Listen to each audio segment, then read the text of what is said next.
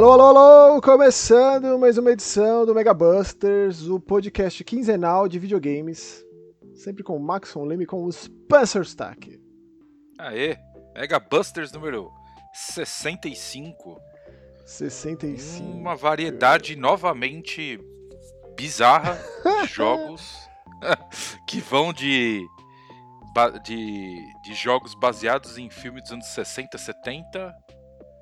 Ah, sei lá. É, a gente tem ido longe, né? A Tem ido nossa longe, né? marca registrada, a gente ostenta isso ao extremo. Somos Verdade. muito orgulhosos do Mega Busters por conta exatamente disso.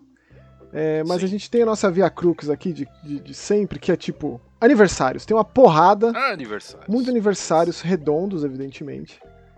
Sim. né, no último. Nesses últimos dias, né, do, do último programa pra cá, final de, de setembro, começo de outubro. Esse primeiro aqui, Spencer, é, é um dos meus jogos favoritos da Rockstar, quando ela não chamava Rockstar. Quando Ah. tudo era mato. Quanto drama. 30 do 9, 25 anos de Body Harvest de Nintendo 64. Esse proto Uau. GTA.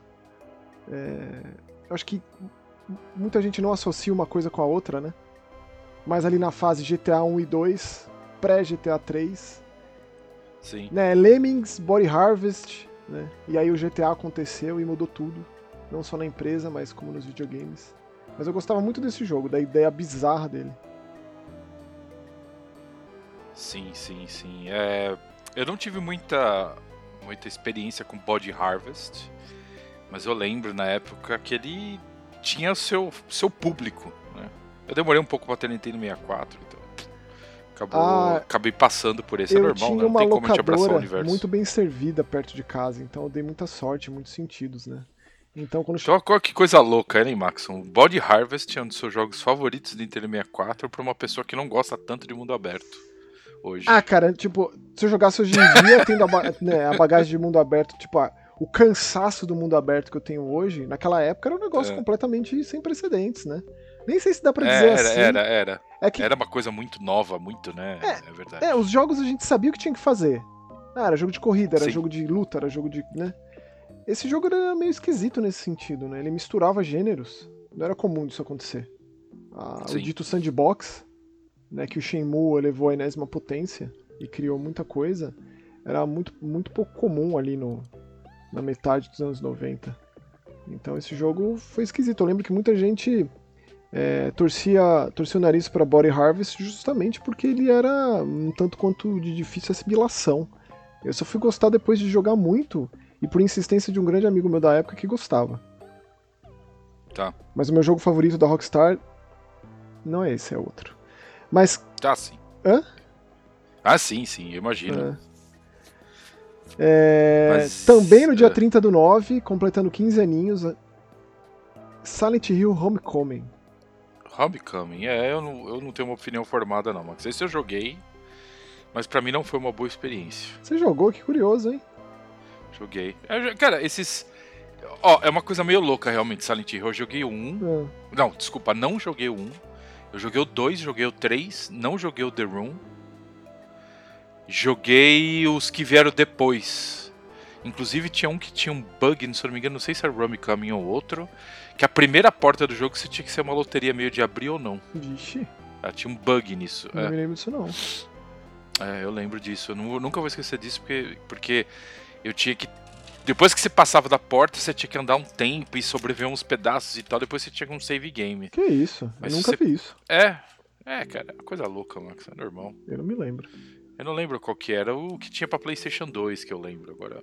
O 2 é o, O 2, 3, Homecoming, 4. o Homecoming era, era o de PlayStation 2 também, né? Não, se bem que o, o Origins foi relançado. O Origins foi o primeiro da fase pós-Japão do Silent Hill, né? Que saiu pra PSP, Isso. mas depois recebeu uma, uma versão de PS2. É um jogo muito bom, inclusive é o meu preferido de toda essa leva de Silent Hill pós-Team Silent, né? Pós o fim do time japonês. O Homecoming, ele tá no limiar ali do, do tolerável. Ele tem muita merda. Tolerável é um bom termo. É. Mas na minha opinião, que é uma opinião tanto quanto polêmica, descobri graças à internet, Pra mim o maior bestiário da franquia tá no Homecoming. O bestiário mais bizarro, grotesco, que eu mais gosto tá nesse jogo. Mil perdões, Tá, ó, Masahiro pra- Ito, que me perdoe. Viu? Só pra. pra corrigir o que eu falei, o Silent Hill que tinha problema com a porta não era o Homecoming, era o Downpour, que eu vi depois. Ah, o Downpour foi muito pra frente. Foi inclusive o último. O último Silent Hill lançado em 2012. Sim. E o próximo aniversário que eu separei é um, é um bizarro, hein, Spencer? Mesmo pro Sega Boy é um bizarro, hein? Ah, eu acho, eu acho interessante, mas manda, manda bala. Também no dia 30 do 9.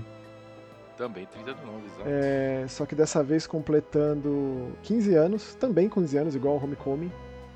Sonic Chronicles The Dark Brotherhood, Brotherhood. Pois é. o RPG de turno do Sonic de DS, desenvolvido pela BioWare. Uma parceria bizarra sem precedentes entre BioWare e Sega. Que gerou um jogo esquisitíssimo, mas eu joguei na época e gostei. Nunca mais coloquei a mão. É, gostaria de ver mais empreitadas estranhas de Sonic, como acontecia nessa época. Né? É, esse, esse jogo, eu, eu, eu não tenho ele na minha coleção. Eu lembro de ter jogado ele. Acho que. Sabe aqueles. Lembra que tinha aqueles cartuchos piratas que você transferia os jogos do PC e então? Eu joguei nisso. Você jogou o emulador, bastante. emulador de DS no PC? Não, não, não, não, não. O próprio DS tinha uns cartuchos. Ah, que tinha, com safadeza braba, com memória, assim, certeza. é. E aí eu joguei ele nesse, assim. Acho que foi, inclusive foi o primeiro jogo que eu joguei com, com o DS nessa forma, assim. Eu não tenho ideia de se é caro. Nunca se fui é muito a- de apoiar a pirataria, mas na época, cara, era complicado. Tem certos jogos que simplesmente não surgiam no Brasil. Esse, esse Sonic Chronicles é difícil, era pelo menos dificílimo de achar ele. 15 na anos época. atrás você tava onde? Você tava trabalhando com quê? Você se lembra? Porra, meu, 15 anos atrás, vamos lá, 10 anos atrás, eu devia estar. Acho que eu tava com o meu escritório de design gráfico, que era ofício design, e fazia freela pro Tech Tudo. Provavelmente foi isso. Olha, só imagine você escrevendo um review de Sonic Chronicles. Quem é que jogou Pois esse é. negócio, né? Sim. O que mais que tem de aniversário aí, Spencer? Aí o próximo aniversário de um jogo de PlayStation 1 que eu gosto muito, mas eu não gosto muito do que tentaram trazer de volta, que é o Medieval, que completou dia que completou 25 anos no dia 1 de outubro. É um bom começo Você pra. gosta Medieval, gosto, é um bom começo para pro mês do Halloween, né? É, exato, exato. Mas o meu- o- abrindo a porta. É, o meu favorito com certeza é o primeiro de PlayStation 1. Sim. O 2 já não acho. Tipo, o 2 ele é tipo o primeiro, é um pensamento de, né, mais, mais, tipo, né? É, um, É, é o primeiro é, diferente. Pegar o mesmo jogo, então. Aí teve lá o Resurrection de PSP, que é a mesma coisa que o 1, e o remake de PS4, que eu achei. Inclusive eu escrevi sobre ele lá no, no Start Wall, na época eu fiz uma análise e tal. Não gostei, achei um desses. É, eu não gostei também. Eu também não gostei. Perderam muitas oportunidades de melhorar o gameplay, cara. Mas eles seguiram a Concordo. linha Demon Souls, Concordo. Shadow of the Colossus de remake da Sony. Totalmente desnecessário, cara. Não tinha por que lançar um jogo desse só com o gráfico atualizado. Pra que não melhorar o gameplay, cara? Que é basicamente um jogo de plataforma ação, né? O, o camaradinha lá que eu esqueci o nome dele, é Arthur. Você lembra o nome do, do protagonista, do Medieval? Pô, não. Sir Daniel Fortesque. Fortesque, tipo grotesque. Fortesque. É legal. É. É um clássico do PlayStation 1, com certeza. O que mais, Spencer? Tem bastante aí. É, aí depois, no dia 2 do 10, Forza Horizon 4, que completa 5 aninhos. Inclusive, nesse programa aqui, a gente vai ter dois aniversários dos meus primeiros jogos que eu joguei, que eu joguei e terminei aqui no Canadá já. Isso já era a minha vida canadense. Esse aqui foi um deles. Você gosta do Forza Horizon É, 4? Gosto, eu gosto bastante. É, Foi o primeiro até a, a partir dos climas, a gente inclusive até falou isso no programa Verdade. passado. Na Inglaterra, o cenário que eu não esperava ser tão legal, na verdade eu adorei, assim, gostei muito. É, o meu preferido ainda é o 3, e o 1 e o 3, na verdade, eu tenho meio empatado. O 3 é. A Austrália era muito legal. É, mas é isso, é um belo de um Forza Horizon. E aproveitando a deixa pra falar que a Microsoft não nos enviou o novo Forza. Entramos Exatamente, em contato ficamos e sem- infelizmente não Ficamos rolou. chupando o dedo. É, Infelizmente. E no dia 4 do 10, 30 aninhos do 3DO. Pois é, e aí, quem teve aqui, A hein? bizarrice que- do console da curioso, hein? Eu tive, Max, eu tive um Nossa. 3DO. Depois de um tempo eu vendi o meu 3DO e eu arrumei aquele 3DO modelo novo lá, Z alguma coisa. Uhum. E, mas é um console que, na verdade, cara, é um console que eu joguei só aquelas 3, 4 coisas que serviam. Pra Gex? Mim. É, Gex, o Need for Speed hum. 1. É, o FIFA, inclusive, vai de Tinha o Mortal Kombat, né? O Street, Super Street Fighter 2, acho que é o Mortal Kombat 3. O Super Street Fighter 2 eu tive originalzinho, adorava. Esses aí que eu tô falando, eu tive tudo bonitinho. Bom, mas de quem foi a ideia de colocar é, o encaixe do segundo controle no primeiro controle, me fala? Ah, não sei, mas acho que os caras tentavam inovar uma Spencer, essa coisa mais, imbe é. mais imbecilóide, idiota que eu já vi na minha vida. Eu cara. sei, eu tô ligado. Eu cheguei a ter, inclusive, o controle arcade só pra jogar Street Fighter. Rapaz, controle arcade de 3DO. Imagine quanto vale isso é. hoje, hein? Pois é. Ou não vale nada também, né? mas eu queria um 3DO na minha coleção. Um Jaguar, um 3DO. Um Jaguar é, CD. É um, é um console. É um, eu acho um console quem, pra quem ama, eu sinto muito, mas eu acho um console medíocre. Eu não tenho história nenhuma com esse videogame. Eu lembro de. de a curiosidade me levou a jogar em locadoras, mas sem, sem nenhum tipo de apreço, assim, sem nenhum tipo de vínculo. É, eu tive não porque eu quis, assim, na verdade. Não é, não é bem isso, mas é que. Sabe que não surge aquela oportunidade de uma pessoa chegar e falar assim: Ô, oh, tô vendendo meu 3DO, tô precisando mas de isso grana. Mas isso é muito tempo depois do lançamento? Quero tanto. Ah, foi. Cara, eu, eu acho que o primeiro 3DO que eu peguei devia ter um ano de lançamento. Era um console super novo, mas ninguém jogava, né, é mano? Ninguém tinha. O que, né? que foi menos popular? Então era... Jaguar ou 3DO? Eu acho que o Jaguar ainda foi menos, menos do que o 3DO. Eu acho da sua, foi, Da sua concepção de revista, que você estava na revista nessa época, né? Sim, sim. Da sua concepção de foi, Super Game... Assim, era o... Super Game Power já? Já, já era Super Game Power. É, eu acho que foi menos, foi menos popular o, o, Jaguar exatamente porque o 3DO tinha a função do, do vídeo, né? E a qualidade era boa, né? É, já então, era CD, forma... né? O, na verdade, é. a comparação deveria ser 3DO e Jaguar CD. E aí realmente é, não é, tem nem é. comparação do que, que é menos popular, porque o Jaguar CD é um negócio assim dos, dos mais e, obscuros. E, e, e brasileiro, né, Maxon, jogava muito FIFA na época. Então, assim, foi o primeiro FIFA em uma qualidade, ah, em 32 crer. bits e tal. Então, assim, foi, foi, foi um barulho na época. Né? Ó, e aí seguindo aqui, ó, no dia 5 do 10, 35 anos de Ghouls and Ghosts. Lançado nos fliperamas. Um marcos da minha vida, isso aqui. Eu gosto muito, inclusive o último, o último a ser lançado que a gente falou aqui no programa é excelente. Trouxe de volta o Tokuro Fujiwara, o criador da franquia, um dos grandes cabeças da Capcom nesse período, no final dos anos 80 é um grande mestre dos fliperamas.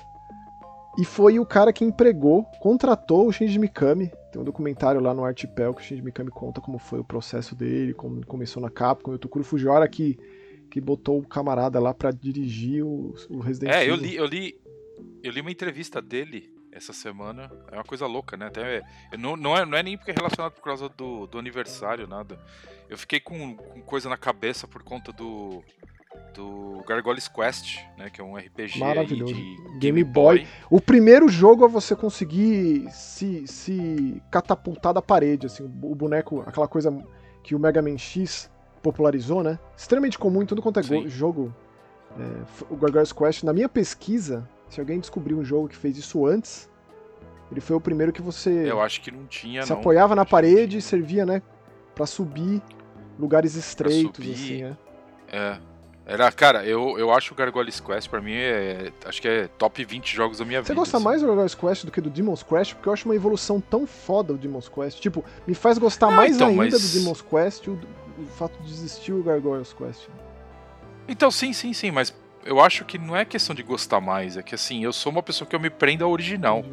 Então, assim, toda vez que me perguntam oh, qual é o melhor Forza Horizon, que nem você falou, pra mim é, é, acaba sendo o primeiro, porque o primeiro foi o que fez o, o Forza Horizon. É a mesma coisa, por exemplo, vai, Gears of War. Pra mim, o melhor Gears of War é o é, primeiro. É, pensando assim, o meu Resident Evil favorito é o primeiro, o meu Silent Hill favorito é o primeiro. É.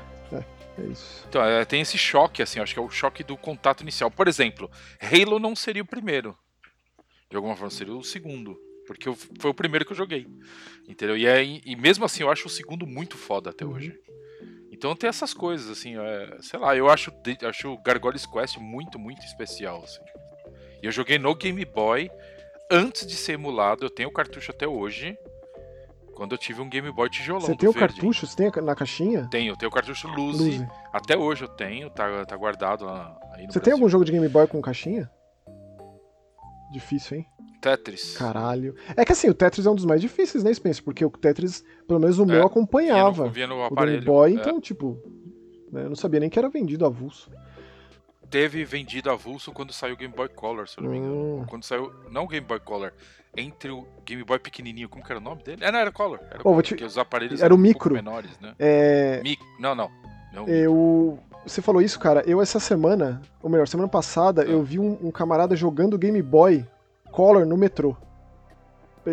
Uau. Era o, era o Uau. Pokémon Yellow, o Game Boy roxinho, Nossa. igualzinho que eu tinha, que quebrou, infelizmente. Inclusive, eu acho que na casa da minha mãe tem ele quebrado. É, fiquei emocionado, assim. Cheguei do lado, assim, dei uma, sabe, uma olhadela, assim, de leve. Espero que ele não Dá tenha ficado olhadela, incomodado, mas só pra ver, achei tão legal. O que mais que tem aí, Spencer? E aí a gente tem o próximo aniversário é o outro jogo que eu, que eu mencionei que eu tinha jogado quando eu comprei meu Xbox aqui no, no, no Canadá, que foi Assassin's Creed Odyssey. É, é o que, Pra mim, um dos melhores da série, Olha. da série até hoje, fez 5 aninhos no dia 5 do 10. eu- é o que eu menos gosto da trilogia de RPG, né? Essa nova empreitada aí pós-Origins. É mesmo? É o que você menos gosta? Ah, cara, é. é eu, eu não acho ruim, longe disso. Eu acho a Cassandra das grandes heroínas da franquia. É, Cassandra é incrível. Mas. É, mas eu. Eu gosto, acho um baita jogo, mas ainda o Origins pra mim. Se bem que o Valhalla, É, o o é Valhalla muito foi me bom. perdendo, viu? É, o, pra mim o Valhalla, eu, pra mim foi meio esgotante até o, até o final. Mesmo assim eu joguei os DLCs, então eu sou meio demente. Inclusive, aproveitando pra, pra dizer que falaremos do Assassin's Creed Mirage nesse programa. A Ubisoft Falaremos. tá toda nossa amiga. Tô muito feliz com isso. Falaremos. A gente vai dar aquela, aquela pincelada do início. é, e a gente vai desenvolvendo, assim como a gente fez com o Starfield, por exemplo. A gente vai conversando Sim, sim. mais nos próximos programas. Inclusive, vai ter mais jogo que a gente vai fazer isso. A gente costumava fazer isso mais antes, né? Especialmente quando o programa era semanal, a gente dividia. É, pegavam jogos e abria um pouco É. mais, né? A gente vai voltar a fazer isso um, um pouco mais, especialmente com esses jogos gigantescos, né? Não que o Mirge seja, mas eu acho legal ter esses momentos de diálogo, até porque a gente pode estender essa conversa pra vocês lá nos comentários, que nem a gente fez com o Starfield, foi tão legal, né? Foi, foi bem legal. Ó, no dia 7 do 10, eu acho que esse aqui talvez seja menos popular do que o 3DO, hein, Spencer? 20 anos do. Não porque Engage. lançou no Brasil, Max. Hum. Cara, a Panasonic não lançou oficialmente o 3DO aqui, então. Não, nunca lançou. Imagina. Nokia Engage, cara. Que engage. Detalhe, Max, agora tem uma- um, um podre pra Olha falar. lá. Eu fui na festa de lançamento dele nos Estados Unidos. Rapaz, Spencer. Tipo, pra fazer É. cobertura ou qual é que é? Fazer cobertura, sim. Ganhei, eu lembro na época, eu até eu, lembro das coisas, assim, tipo, era uma festa, tinha um monte de celebridade numa área VIP, assim, eu lembro que eu vi, acho que o ICT, sabe, uns caras assim. É. E aí, tipo, no final, cara, eles davam uma mega uma jaqueta e uma mochila, velho. Pô, você fala isso de celebridade, mas é muito marcante, né? Porque eu me lembro. É, eu acho, cara, que é a oportunidade de a gente ver essas pessoas aí, né? Eu me lembro na E3 de 2016, que foi a única que eu fui, né?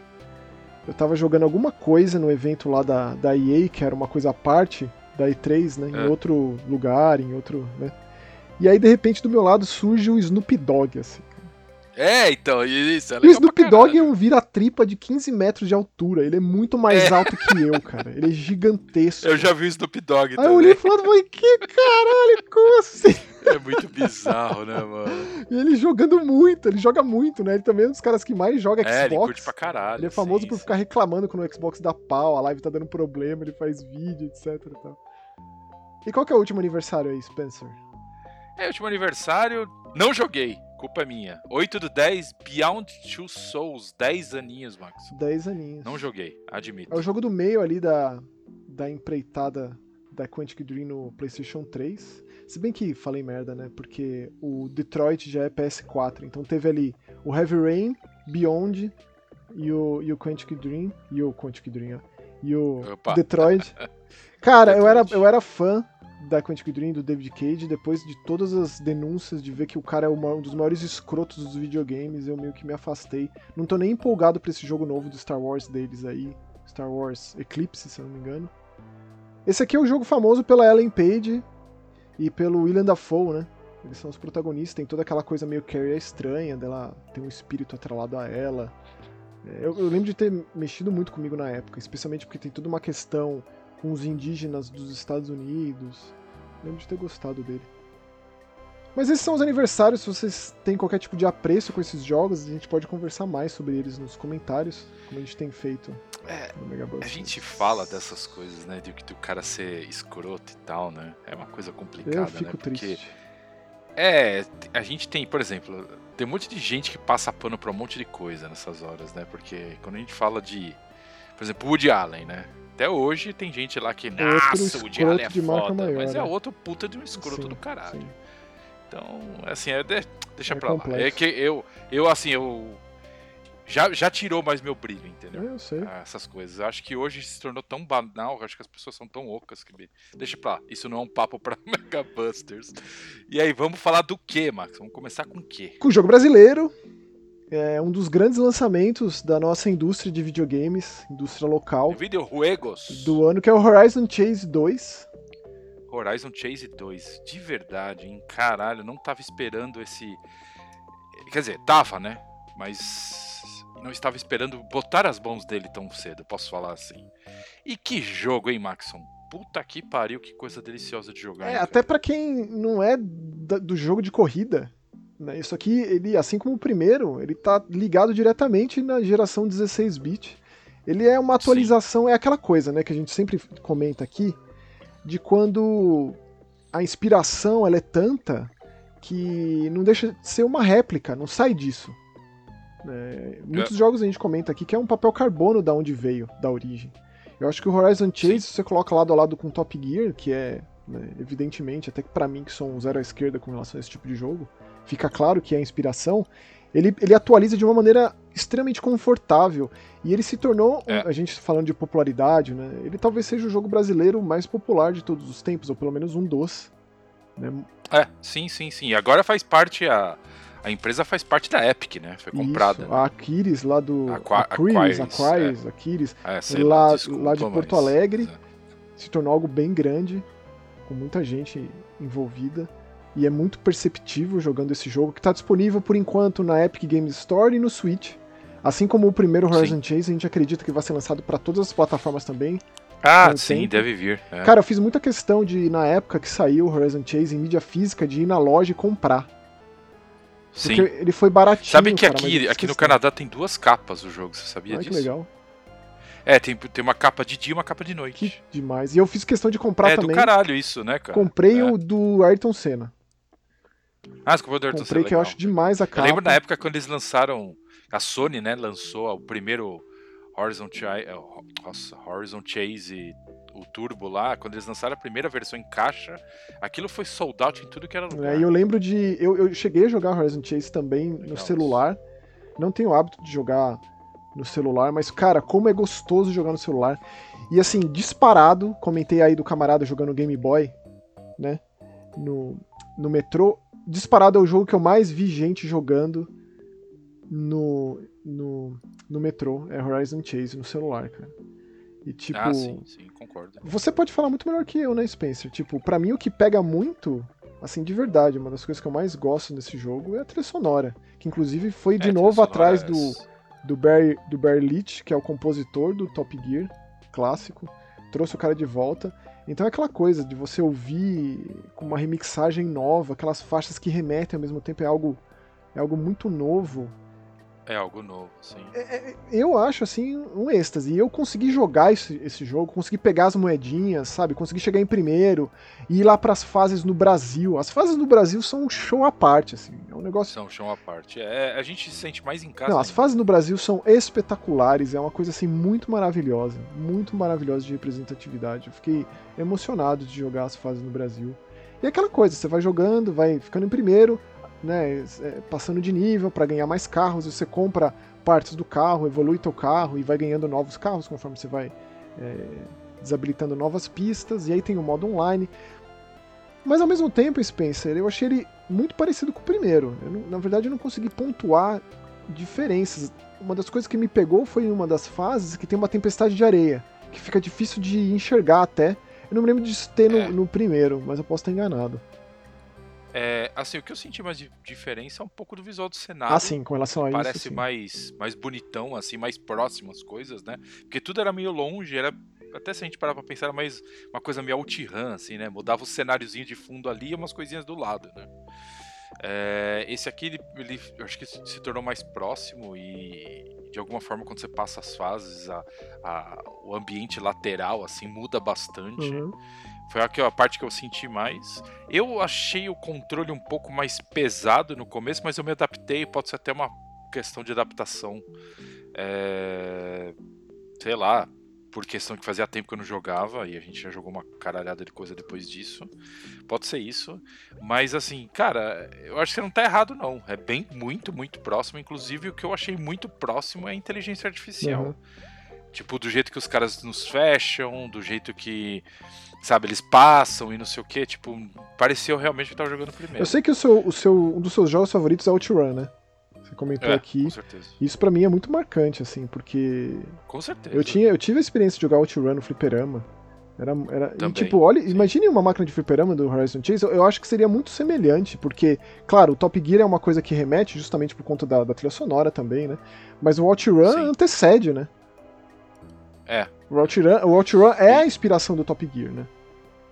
É, sim, sim, sim. Depois do, do OutRun veio o resto, né? Então uma coisa e, vai levando a outra. Inclusive até Chase HQ, sei sim. lá, essas coisas é. assim. Bimini Run. Então assim, ó. Tô desenterrando umas velharias, mas é disponível, isso. Run, verdade, disponível no Switch e no, e no, no PC via Epic Games Store. Tá custando 112 é, reais. Porque a Epic, como a gente falou, comprou o jogo, isso. então é exclusividade da Epic. Se vai sair no Steam ou não? Já falaram não, que não. Né? Já falaram que não. Então, é, é essa informação. Mas assim, eu queria falar rapidinho, Spencer, de uma coisa que não estava na nossa listinha, aproveitando o jogo é. brasileiro, é, é para falar que o meu jogo favorito do ano passado, o Esquadrão 51 contra os Discos Voadores, oh, é verdade, agora está disponível em todas as plataformas. Faltava o Xbox e recentemente saiu no Xbox, então está disponível no PC, no Switch, Sim. PlayStation e Xbox. Então, se você é fã de jogo de navinha, se você é fã de Ed Wood, filme B, invasão alienígena, não, não a invasão alienígena em si, mas né, a, a ficção por trás da ideia. Por trás disso, é, exato. E, e FMV, e maquete, especialmente jogo de navinha, é. evidentemente. É, acho que é, vale, vale grifar o que o Maxon tá falando com o FMV. É. Assim, tipo, cara, já ter um jogo de nave com cena em filme já é uma coisa já bem fora do normal, né? E ainda você ter um negócio que é todo produzido no Brasil, é mais legal ainda. Muito legal então, assim, e tipo, que... quem fez a dublagem em inglês, afinal de contas a FMV só com atores e atrizes brasileiras, é, foi lá no estúdio do meu antigo chefe. Deixo aqui um beijo, um abraço pro Cris, pro Carlos. O Cris que me contratou para trabalhar na Keywords, né? Agora ele tem o estúdio dele lá, Rockets, e eles fizeram a dublagem em inglês, olha só que curioso, da, do, Horizon, do Horizon Chase, ó, do Esquadrão 51, que eu adoro o fato desse, desse jogo. Ele tem o um nome em inglês também, mas ele tem o um nome em português. Então se você vai procurar aí nas lojas, ele tá com o nome Esquadrão 51. E eu fico muito feliz de falar dele aqui, citar ele, enaltecer o quanto esse jogo é maravilhoso. A gente fala tanto de jogo de navinha aqui na Spencer. Sim, e esse é um dos melhores jogos de navinha que eu já joguei, um dos melhores jogos de navinha que já passou pelo Mega Busters. Facilmente, assim, facilmente. Ou seja, né? Vamos dar uma força aí, jogo brasileiro de ponta, de cara com puta investimento, excelente trabalho. O jogo em si é muito bom, exatamente como o Maxon falou. Além de tudo, você tem lá atores brasileiros fazendo as cenas, tudo em preto e branco, muito legal. E a gente, a gente já falou de jogo FMV aqui, né, desses lançamentos recentes, né, Spencer? Sim, e realmente é uma grandíssima sim. de uma porcaria. Né? A atuação, o texto, é, é muito ruim, é. é. coisa horrível. A gente fala bastante da Wales Interactive, né, que é uma produtora. É, essa aí é complicada, quase que totalmente né, dedicada ao FMV. Que se é. você nunca, nunca ouviu falar, nunca jogou um jogo em FMV, é, um, é o Full Motion Video, que ali nos anos 90 era tido como o futuro da mídia, que, que, é, que é filme. É filme que você eventualmente interage de alguma maneira. Né? Sim que em, em, termos de gameplay, quando o gameplay era mais aprofundado, era coisa, aquela coisa foto digitalizada, tipo o Phantasmagoria fez, ou até mesmo o Mortal Kombat fez no começo, né? Que foto digitalizava as coisas. Mas aí existe isso e existe de fato o filme. Teve um jogo do arquivo X de FMV muito bom nos anos 90 do PlayStation 1, adorava. É, então a qualidade do, do FMV de texto, de atuação, mesmo que seja essa história que é muito anos 50, anos 60, né, em termos de cinema, da invasão alienígena, né, os alienígenas chegando aqui, né, eles se instaurando aqui no nosso planeta e meio que colonizando o nosso planeta, dando é, é mordomias, oferecendo tecnologia e colonizando sem as pessoas perceberem. Tem toda uma e o Esquadrão 51 justamente é a, é a aliança rebelde, tentando bater de frente contra a ameaça alienígena. É muito foda, cara. É muito bom. Fico muito feliz. É, a gente falou recentemente, acho que o último da Wales Interactive que a gente falou foi a Mia and the Dragon Princess. Nossa senhora, nossa. Que é, olha. Horroroso. Se, pra ser ruim, tem que, tem que penar um pouco. nossa, ainda, é muito. Complicado. Nossa. É bem complicado. Eles, eles, fizeram algumas coisas que fizeram mais sucesso. O Maxwell mesmo já tinha falado do Made of Scare. Que não é FMV, não tem nada de FMV, mas é um jogo de terror pois muito é, bom. Pois é. O Made of Scare é bom mesmo. Mas tem alguns deles que fizeram mais sucesso na época, que foi o Ten Dates. Isso. De alguma forma. Fez sucesso. É bem criativo. É verdade. Five Dates, né, que é a continuação, a parte anterior. Eu lembro de tal, ter, é eu isso, lembro é de ter escrito, inclusive você, lá no estúdio, lá em hum. São Caetano, quando a gente se encontrava lá, Nelson, Bruno, beijo para todo mundo. Você chegou em mim e perguntou: Você jogou um jogo chamado The Bunker? Você tava pra gravar Verdade, o Subdead Mangle. Aí eu falei: Caralho, né? Não. Um jogo de terror que eu não ouvi falar. Eu sempre fico assim, né? Querendo, caceta, preciso ir atrás. E era justamente um jogo de FMV, justamente dessa empresa, o Wales Interactive. E na época eu escrevia na, na EGW. É, escrevi sobre esse jogo e lembro de ter dado uma nota execrável, assim, porque é horroroso. É, o jogo horroroso. é ruim. O jogo horroroso. é ruim de doer. É. E eu lembro do protagonista ser um dos anões do Hobbit. o ator que fez um dos anões do Hobbit. Tipo. É, é bem ruim. Aí tem alguns outros que eles fizeram late shift, Nossa. etc, que é bem. E pior que eu joguei quase todos. Nossa, é tipo. É, um eu também, aprêmio, né? eu também. Eu sou curioso nesse tipo de coisa, eu quero ver, entendeu? O late, o late shift ainda tem uma produçãozinha melhor. Tem sequência assim, de né? perseguição de carro, com certeza. É, e tá. Agora esse Me and the Dragon Princess, o É uma vergonha. filmou no quintal da É casa uma dele vergonha ali, total. É vergonhoso ao É, extremo. aquilo é ridículo. É, ridículo. E ó, Spencer, eu sei que você quer falar de uma DLC aí, mas antes, Quero. só pra gente terminar essa trinca de jogo PTBR, esse aqui na verdade não Hum. é um jogo PTBR, mas ele é portado, tem envolvimento ali nessa parceria da Pico Interactive com a Qbyte Classic, no selo Qbyte Classics, né? Que eles trazem Sim. essas coisas extremamente obscuras dos anos 80 90. Aqui no caso é o Beat'em Up Archives. Eu nunca tinha jogado esses dois beat'em ups que tem nesse pacote. Pois é, Max, eu nem eu, velho. Nunca tinha ouvido falar de Iron Commando e de Legend. E eu não sei se eu preferiria nunca ter ouvido falar. Eu acho que às vezes é melhor deixar passar, né? Porque, meu Deus, cara, que É. que é isso aqui, Spencer? Que troço horroroso. Cara, mano. Exato. Nossa. E outra coisa, a dificuldade do jogo é medida pela quantidade de personagens na tela, se ligou. Cara, eles precisam, dois, eles precisam assim. dar meios que a gente consiga bater de frente nesses jogos. Bota vida infinita, pelo É. amor de Deus, cara. Não tem como, bota password. É mesmo com save state, cara, pra você terminar esse negócio. Rapaz, como eu, como eu me sinto horrível jogando essas coisas. É, o jogo é dificílimo, assim, tipo, tem umas horas que chega a ter, tipo, lá na primeira fase já, tipo, você contra oito. É dificílimo. E cara. tipo, você fala, tá, beleza, vamos lá, né? Só que, cara, o problema é que você não tem continuo infinito, etc, então você vai falhar a missão. E o né? pior é que assim, você entra no option do próprio jogo, evidentemente. Coloca lá no easy, coloca lá o máximo de vida, que dá pra fazer isso nos jogos antigamente. Mas isso É. não quer dizer nada. Você vai ser Não quer dizer destruído. destruído. Eu tô vendo aqui, é de uma, é de uma produtora francesa.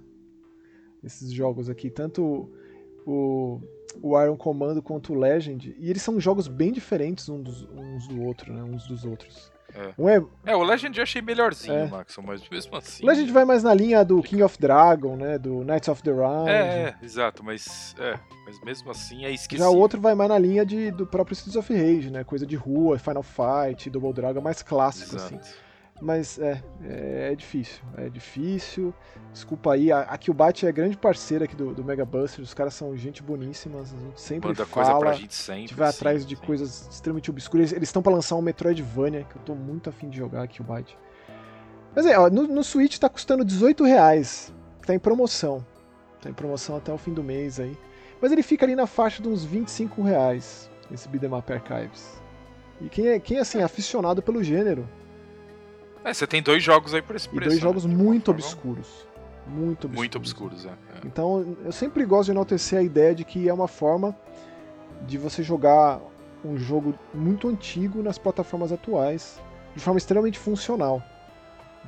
É, isso aqui, na verdade, a gente tem que meio que agradecer, porque tem muito jogo que tá desaparecendo, né? Isso. E de Só é alguma forma, oposto. esses dois jogos que a gente nem sabia que existia, É. não vão desaparecer tão Exatamente, cedo, né? exatamente. Estão aí, voltando, de alguma forma. E qual que é a DLC que você quer comentar, Spencer? Porque eu não joguei essa DLC. Vamos lá, a DLC é do Atomic Heart. É, a DLC é chamada Annihilation, Annihilation Instinct. É, vamos lá, é o seguinte: é, Atomic Heart acho que não devia ter previsto que teria DLCs de alguma forma e acho que o jogo deve ter ido bem que os caras falaram, beleza, vamos fazer DLC. Eu falo isso exatamente pelo jeito que começa o DLC.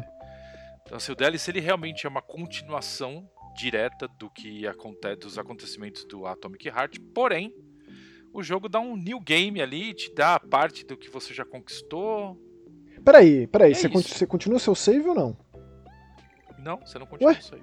Se é a continuação do final, o jogo é feito pra quem já acabou. Por que, que alguém, por que, que alguém que não terminou o jogo jogaria esse negócio? Então, acho que os caras fizeram isso pra nivelar um pouco a dificuldade, Maxon, porque lá no final do, do Atomic Heart, quem abre tudo, fica meio fácil, assim, porque você tá, com muito, você tá bem poderoso. Aí os caras falaram, pô, como que a gente vai nivelar o DLC? Então vamos lá, faz um new game meio plus aí Mais ou menos. e começa o jogo. É meio ridículo, eu achei ridículo também. Mas é bom? Tipo, Então, na verdade, isso prova que, os, que não foi pensado o Ah. negócio antes. Mas você tipo, tem a história é interessante. O que, que, que você mais curtiu no Atomic Heart? Eu achei ele tão. é, Nossa, é uma das decepções do ano pra mim, honestamente.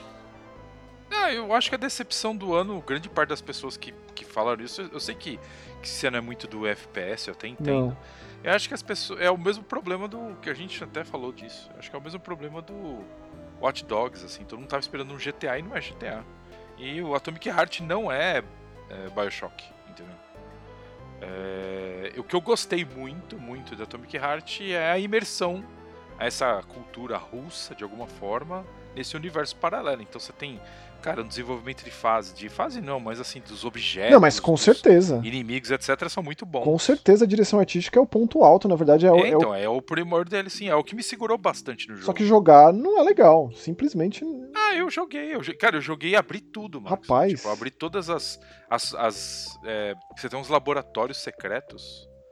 Eu abri todos os laboratórios secretos. Porque a melhor parte era o laboratório secreto. né? Ó, se, se É o Atomic. Heart fosse um filme do Denis Villeneuve, eu teria gostado muito mais do que de ter jogado esse negócio. E Isso é uma coisa que tem acontecido com uma certa frequência. Às vezes eu tô jogando um jogo e eu me sinto perdendo tempo. E eu penso, rapaz, eu teria gostado disso se fosse um filme, ou se fosse um quadrinho ou um livro. Mas jogar isso aqui não tá nada bom. Não tá interessante, tá uma. Sabe, é uma, é uma embalagem muito bonita pra um, pra um miolo de pão, assim, meio seco e. Sabe? Sei sim, lá, sim. sei lá. É, o, o, eu tô jogando ele em português, exatamente como eu joguei, né? O, o, o original. Uhum. Então, esse Annihil- Annihilation Instinct, ele é uma história que conta. É, para não dar spoiler, no final você tem uma pessoa. Você tem, desde o começo do jogo tem uma pessoa que te ajuda no Atomic Heart normal. E no final ela meio que acha que você está traindo ela, essa pessoa. E aí ela se vira contra você e você tem que provar que você não está fazendo isso. Então você foge, perde tudo que você tinha que você perdeu. Você foge da de- do- da invasão dela e dessa pessoa e e aí você vai atrás em de alguma quem, quem te salva, desculpa, quem te salva é aquela geladeira, Ah, aquela Nossa, é altamente Tá? sexual o negócio. psicopata, entendeu? Exato. Então assim, é a sua parceira é ela. Só que um cientista vira e fala assim, olha, ela é muito poderosa, essa geladeira, esse negócio que vem de item, ela é muito poderosa pra continuar viva do jeito que tá, porque ela tá pirada. Então a gente precisa dar um jeito nela. E aí o cara falou, mas tá, tem como arrumar ela? Porque a, de alguma forma a Rússia precisaria, a União Soviética precisaria dessa inteligência pra eles. Entendi. Porque o lugar todo foi detonado por conta do Atomic Heart ali, né? Pô, eu vou te falar. Aí ele fala sim, Não, não, desculpa. Desculpa interromper, pode concluir.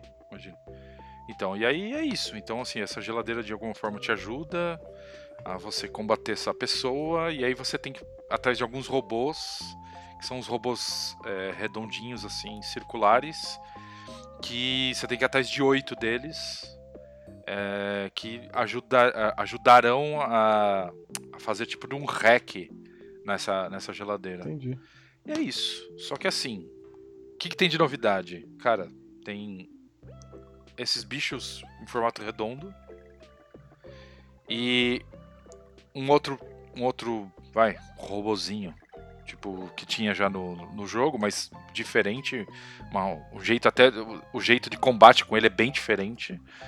É, é, isso. E assim, só que a parte legal é o seguinte, pensando um pouco num Vector Man da vida, se, Rapaz, se alguém lembra disso. Mega difícil pra Esse, essas, Então, exatamente, do, do Mega Drive, essas bolinhas, elas se juntam e viram tipo no Mega Mac. Mas é formado exatamente pelas bolas, então lembra bastante o Vector. Interessante. Man. Entendeu? Isso é interessante. Agora, cara, se perguntar assim, aí, cara, o jogo é extremamente desbalanceado. Tipo assim, as fases são fáceis e os chefes são foda pra caralho de dificuldade. Caramba. Mesmo você fazendo tudo. Cara, o, o último chefe eu deve ter demorado umas 3 horas para passar. Hum.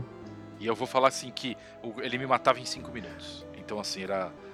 Eu tenho muita tentativa para passar dele. Meu, vou te falar, cara, é, esse protagonista aí é, um, é, é, muito insuportável. E a relação dele com a. É, é tipo a, é a luva dele, né? Ele... É, então, a luva no começo tá quebrada por conta do, de, de algo que aconteceu no Tá, tá, mas ele fica conversando com ela. Isso, na verdade, nem fala isso no final do jogo. Já começa o jogo ele explicando que a luva foi quebrada. Tá. Porque ele conversando com ela o tempo inteiro e maltratando ela, e é uma relação muito péssima, assim. Então, tá na companhia. É, então isso não tem. Tá. Mas agora essa relação abusiva fica entre ele e a geladeira. Beleza. O jogo, de qualquer forma, Max, ele segue o mesmo padrão de qualidade, de localização uhum. que teve antes. Então, assim, é ótimo que a gente já É, também foi, trás, também foi feito lá no estúdio do Chris, lá na, na Rockets, né? Deixa mais um beijo aqui pro pessoal de lá, também foi gravado lá. Então, assim, foi tá, tá ótimo, segue o mesmo, mesmo padrão de qualidade. Então, se você perguntar pra mim, é isso, Spencer, você gostou do DLC? Eu podia não ter jogado, pra mim, tanto faz. É, é porque, assim, que eu te falei, o jogo é frustrante, então você tem um DLC de duas horas e meia que, tipo, o problema é você matar o chefe. Os chefes, você tem dois, que na verdade são os mesmos, só que o segundo, a segunda versão dele é mais difícil, mas ele bate e tira mais Sim. vida. Então, assim, é, podia ter sem isso, entendeu? Os caras podiam ter feito uma coisa mais pensada. Então, assim, o DLC de, de, de, dele não era pra ter existido, entendeu? Do Atomic Heart. Isso é visível. Por essa resetada inicial, isso é visível. Entendi. É isso. Bom, então a gente vai do DLC do Atomic Heart, de um jogo que muita gente nem lembra que foi lançado, porque a expectativa era grande, né? Era Porém, muito grande, sim, sim, sim.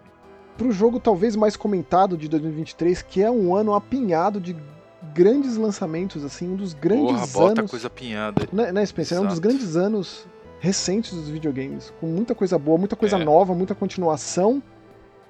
E o Baldur's Gate 3. Baldur's Gate 3, hein? Quem te viu e quem te vê, continuação lá de trás logicamente, de Baldur's Gate 1 e 2, der, né? Mas de jogos que fizeram muitíssimo sucesso no PC. Exato. A gente é. recebeu a cópia de PlayStation 5, por isso que a gente tá falando agora, né? Esse jogo foi lançado faz uns meses no PC e meio que virou de cabeça para baixo a coisa toda, né? O jogo de maior, mais Sim. bem avaliado, o maior sucesso da história dos computadores, não sei o quê. O jogo com o maior número de possibilidades e infinitos, né? Nunca vai ser igual sem e, e é, é, cara, é muito fácil admitir tudo isso jogando o que eu joguei, que não é uma fração do jogo, mesmo sem ter a bagagem necessária.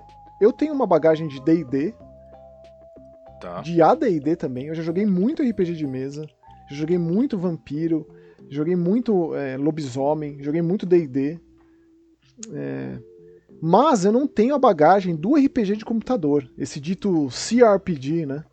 Que o Baldur's Sim. Gate, os clássicos, que também são os primórdios da BioWare, que depois ela enveredou para outros caminhos, ela, ela, ela se tornou é, menos de nicho, digamos assim, né? Ela se tornou um RPG mais possível, no sentido de não remeter diretamente às regras e a, a esses, entre muitas aspas, grilhões dos RPGs de mesa, com né? O Knights of the Old Republic, o Jade Empire, o, o Mass Effect e tal. E existe esse aqui, que continua justamente como você falou, esses clássicos da BioWare, que ficou muito tempo Sim. em acesso antecipado, de uma produtora gigante chamada Larian Studios, que tem inúmeros funcionários, uma coisa assim parrudíssima. É uma empresa gigante, absurdo. O trabalho que os caras fizeram aqui é. É, é, é inclusive é comentado por próprio. Por, pelos próprios game designers. Do assim, tipo, isso aqui não pode ser falam, a base, né? De É, se isso aqui comparação. virar base, os caras estão fodidos. É uma empresa, curiosamente, que a, a base deles fica. A sede deles fica na, na Bélgica. Mas é aquela coisa, né? Tem gente espalhada por tudo quanto é lugar do mundo trabalhando. Inclusive aqui em E Montreal. por mais que tenha ficado muitos anos em acesso antecipado o Baldur's Gate 3, ficou muito mais tempo ainda, afinal de contas, esses caras fizeram os dois Divinity. Que apesar de não Pois ter é. ali a marca registrada, Forgotten Realms, né, a marca registrada do Wizards of the Coast de uma maneira oficial, é, serviu de base pra tudo que eles fizeram aqui, Sim. sem tirar nem pôr, assim, né? Mesmo sem eu ter jogado os dois Divinity, pelas minhas experiências e aventuras que eu tive com o Baldur's Gate 3, fica claro que isso aqui é basicamente o pináculo, o ponto mais alto possível e imaginável de um estúdio que desde sua concepção se dedicou a fazer esse tipo de coisa. É, na verdade, esses caras fizeram 200 Divinity, né, Marcos? Não fizeram só dois. É que, tipo, Divinity eles espalharam em diversos uni- pequenos Ah, universos sabia, e histórias. Sim, então eles têm, tipo assim, o primeiro Divinity foi lançado, chamava Divine Divinity, Ah, que interessante, não em sabia. 2002. Depois veio Beyond Divinity. Ah, tal, eu só tal, tal, tenho aquele Original nos- Sim, que eu acho que é. é. Original Sim 1 É. e 2, sim. Que aí o primeiro foi lançado pela Focus e o segundo foi lançado pela Namco? Isso, eu lembro que eu enchi o saco do Cadu pra me Isso. mandar. Pode crer. Isso, isso aí. E agora Larian Então- Larian. Aqui eles ficaram meio que. Eles se distribuem, eles é, que eles. Ah, cara, o que eles fizeram de barulho com esses Divinities aqui. Esperado. É, e não é, cara, assim, não é à toa. Não é à toa. Você joga isso aqui, você vai ficando embasbacado por minuto. Eu nunca antes tinha jogado um jogo, e é interessante falar porque agora eu tô abrindo minhas possibilidades. E, de- definitivamente eu não era, até poucas semanas atrás, o público desse tipo de coisa. Tipo, eu acabei o Starfield, cara. Eu nunca, eu nunca pensei que isso fosse acontecer. Nunca pensei que eu fosse acabar um jogo da Bethesda Game Studio. Nunca. é. É. E aconteceu, e esse jogo ele tem me conquistado, assim como foi o Starfield também. Porque essa coisa assim que te sobrecarrega em termos de opção, né, de infinidade de opções, não me atrai. Eu imaginava que não.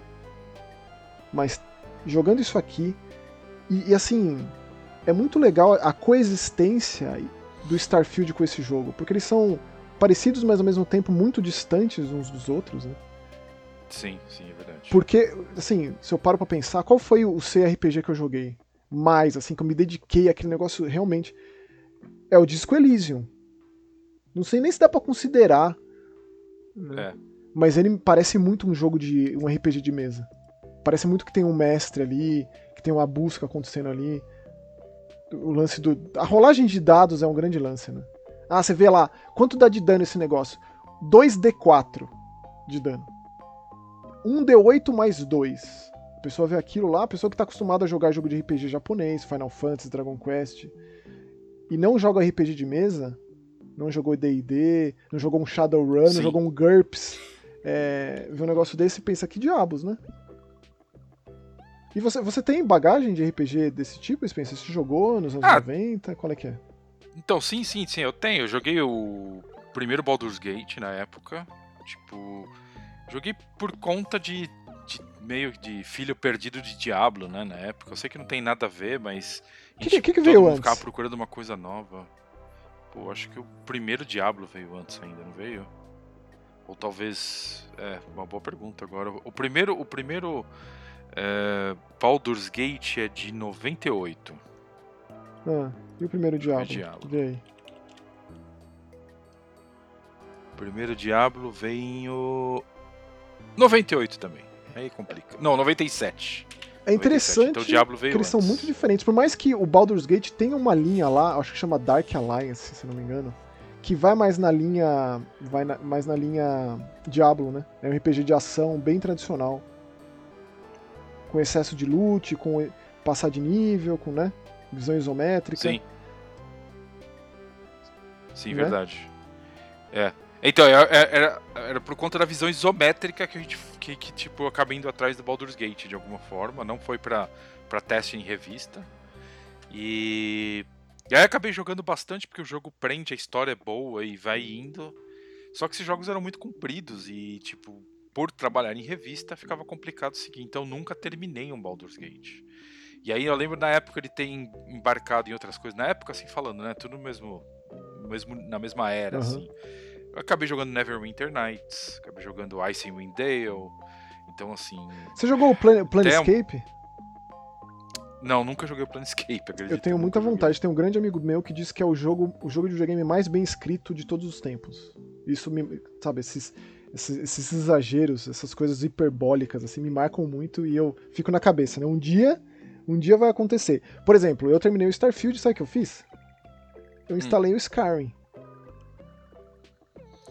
É, não sei, acho que você se, se decepcionar. Não, mas pelo menos pra tentar, sabe? Vai que. Sim, sim. É exatamente sim. o que está acontecendo com esse aqui. É... Eu montei o meu boneco nesse no Baldur's Gate umas cinco vezes o começo.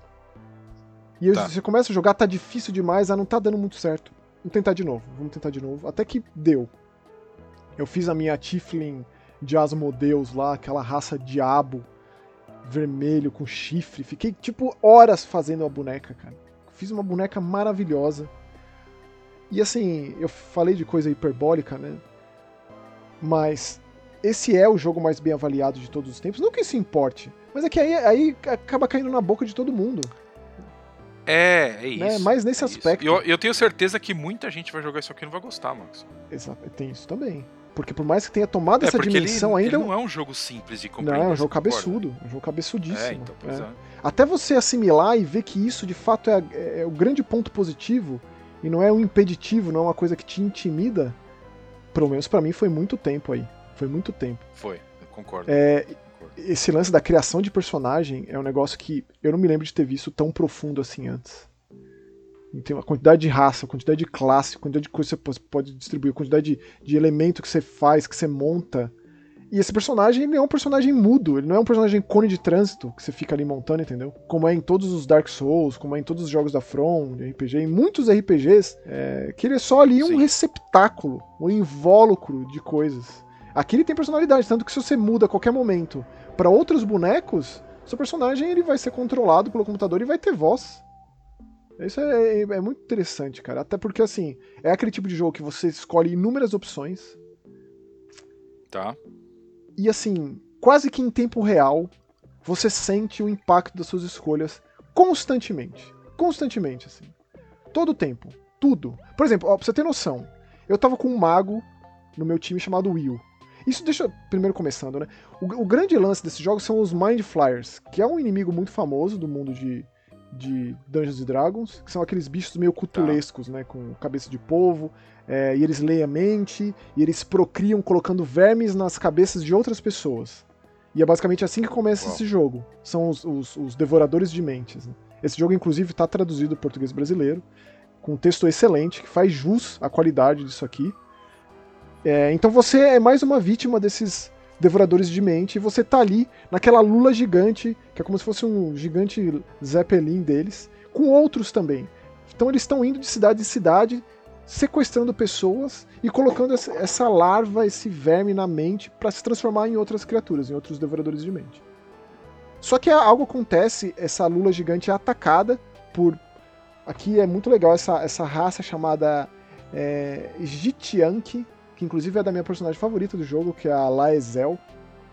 É, montados em dragões vermelhos atacando esse bicho. Então ele não consegue concretizar aquilo que ele está fazendo, você consegue escapar da sua clausura. Outras pessoas você ajuda a escapar também, que são os grandes heróis aí do começo, como por exemplo é, o, o, ladino elfo Astarion, que é um dos personagens mais populares. Todo mundo fala do Astarion aí. E ele é realmente tudo isso. Tem uma, uma alta meia-elfa chamada Shadowheart, que eu acho que chama, ficou Umbrauma, a tradução em português brasileiro. Tem um mago chamado Gale, humano, é, aí tem esse outro humano feiticeiro chamado Will. Tem uma Tiflin chamada Karlak, que também é uma das personagens mais populares. O meu personagem é Tiflin, foi a raça que eu mais gostei. Então eles vão se encontrando assim, não demora muito. Essa lula gigante cai. Voa, parece o, o, final do Watchmen, sabe? Do quadrinho, né? Sim. Do, da da sim, sim, sim. do filme, do quadrinho. E aí tem pedaço de lula para todo lado, nessa floresta maravilhosa onde, onde o jogo começa. E aí você vai encontrando essa galera.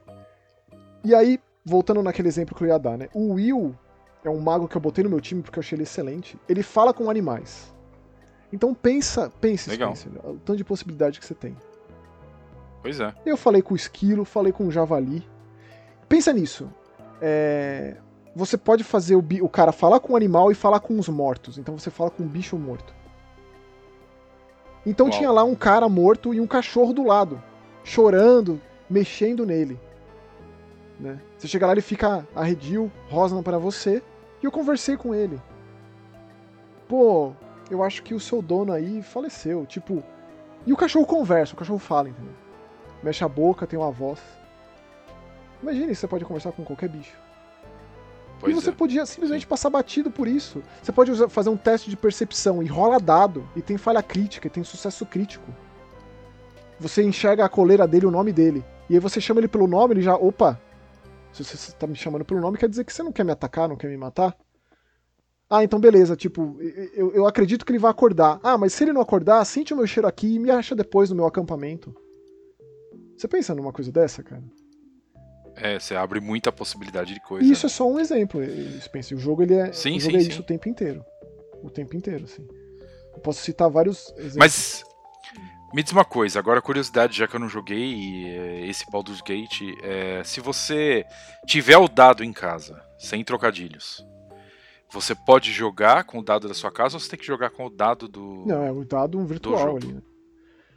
Tá, não, só tô perguntando porque eu lembro de ter um RPG desses que você tinha que jogar com os dados, mas se você tivesse o dado em casa, você entrava com, com a informação na tela, porque você jogava com Eu o não dado. sei se é entendeu? possível. Logicamente, dá pra você roubar fazendo isso. É, o meu jeito de roubar fazendo isso é que eu salvo o jogo toda hora. E se eu Sim, falo, sim, sim, falho o lógico. teste, eu volto. Sim. Assim, o jogo continua se você falha, viu? Por exemplo, eu. eu, Ah, é? eu- é, é, o cachorro me atacou e eu matei ele. Aí eu falei, nem fudendo, voltei o save e fiz de novo, entendeu? Tá. Por exemplo, tem uma parte lá que tem um monte de goblin maltratando um gnomo. Amarraram o gnomo num moinho e ficam dando risada e tacando pedra enquanto ele gira e ele chora. Aí eu vi aquilo e falei, não, vou salvar o gnomo. Mas eu tomei uma sova dos goblins. Eles tinham os, os warg lá, que são aqueles. Tipo umas hienas gigantes. Dificílimo. Sim. Morri.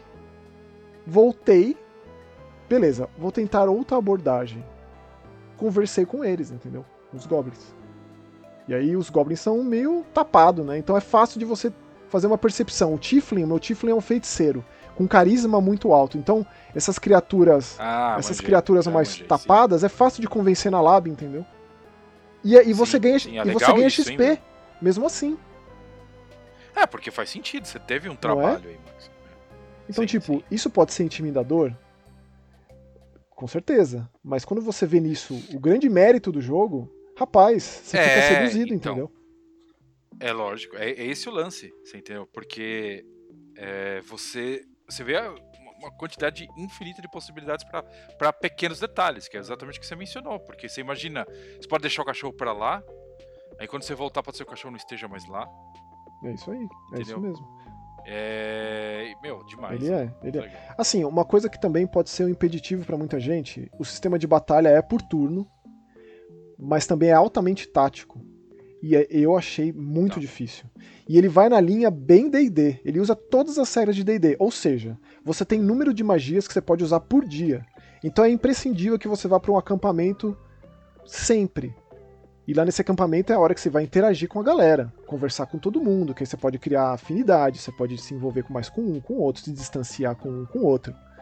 É, e aí também você tem que comer antes de dormir, para você poder acordar no outro dia e ter suas magias de volta, tá re- recuperado, entendeu? Então tem tudo isso. Tá. E Spencer, eu acho que esse é o jogo com. eu- É difícil, é difícil pontuar, assim, né? Mas é, mui, é muito. É muita gente dublando esse jogo, Spencer. Todo mundo É, não, fala. imagina, porque você tem o cachorro ali, você tem o. Cara, é tudo falado, Max. Porque normalmente esses jogos não eram. Era só falar da história principal, as histórias paralelas era só o texto. Era normal isso, você vê É isso. 100% dublado. E Spencer, a minha personagem sim. fala com os mortos. Eu posso conversar com qualquer cadáver. Pensa nisso. E ele Então, vai ter sim, uma história tô- contar. É, é, é, é- é bem assustador, assim, a dimensão. É justa- Eu achei muito legal por parte dos desenvolvedores da galera da Larian falar: Meu, isso aqui não pode ser parâmetro pra nada. Isso aqui é estudo de. Né, é um time de 500 pessoas, trabalhando anos e anos e anos e anos a fio. Né? Tipo, isso aqui acontece uma vez por geração e olhe lá. É. Ô, Maxon, tem um pouco de medo de pensar, será que os caras não trabalharam com o AI para fazer as vozes, não? Spencer, eu digo com toda certeza que não, porque é muito bem dublado. Não, porque assim, o nosso medo é esse. O Spencer sempre, é muito bem dublado. Tem muito personagem, Sim. né? Eu não me deparei com ninguém que fosse mequetrefe. Ninguém. É claro que tem os que se destacam, né? E o dublador do Astarion é um negócio surreal. Surreal. O Astarion é um personagem surreal, de fantástico. É impossível você tirar ele do teu time, pelo menos para mim, né? Ele é muito interessante, ele é uma coisa engraçada, sensual, assim, mas um sensual meio, meio cafona. E ele, tipo, o tempo inteiro quer, quer saber mais dele.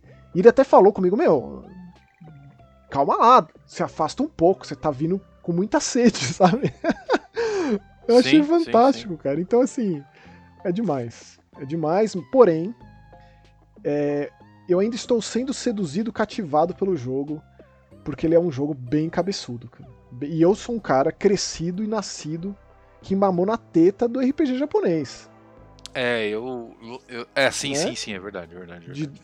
Mas, mas você tem vivência de Dungeons Dragons, certo? Tem, D&D, né? Tenho. Então, é agora que eu tô fazendo essa ponte, entendeu? Sim. É isso que eu tô querendo dizer. Isso tá sendo. Tá sendo assim, o Mega Busters, cara, eu vou te falar, tem, tem expandido muito os meus horizontes. Sabe? Eu, eu, o Starfield. Ah, mas isso é bom, Maxon. É Starfield. Tipo, então, Starfield foi uma coisa que eu lembro. Cara, eu, eu, eu, eu falei Cara, Starfield pode ter seus 83 a nota na Metacritic, whatever. Tô cagando e andando, entendeu? Mas não é só um jogo. É, cara, e novamente a gente tá pegando aí o Baldur's Gate, que todo mundo tá deixando muito claro desde que foi lançado, que é um nível muito superior de, de game design. Então, assim, a gente tem um. Cara, um. Cara, quantos jogos a gente tem falado nesses últimos programas que são jogos fantásticos. Sim. A gente só está mencionando dois agora. Nesse programa já tem mais um fantástico, ou pelo menos dois também. Então, assim, o ano, né, Max? É, é difícil, cara. é difícil né? e eu quero falar mais, continuar é. falando do Baldur's Gate, trazer experiências, compartilhar. Ah, legal, cara, eu legal, sei que o Felipe sim. Negrão, beijo pro nosso grande camarada aí, tá jogando também. Então puxa aí nos comentários, Felipe, quem mais quiser, conta umas experiências de coisas que vocês é, é passaram pelo jogo, acontecimentos, coisas bizarras, inusitadas, momentos difíceis, que a gente vai conversando mais. E aí, na minha empolgação, eu esqueci de.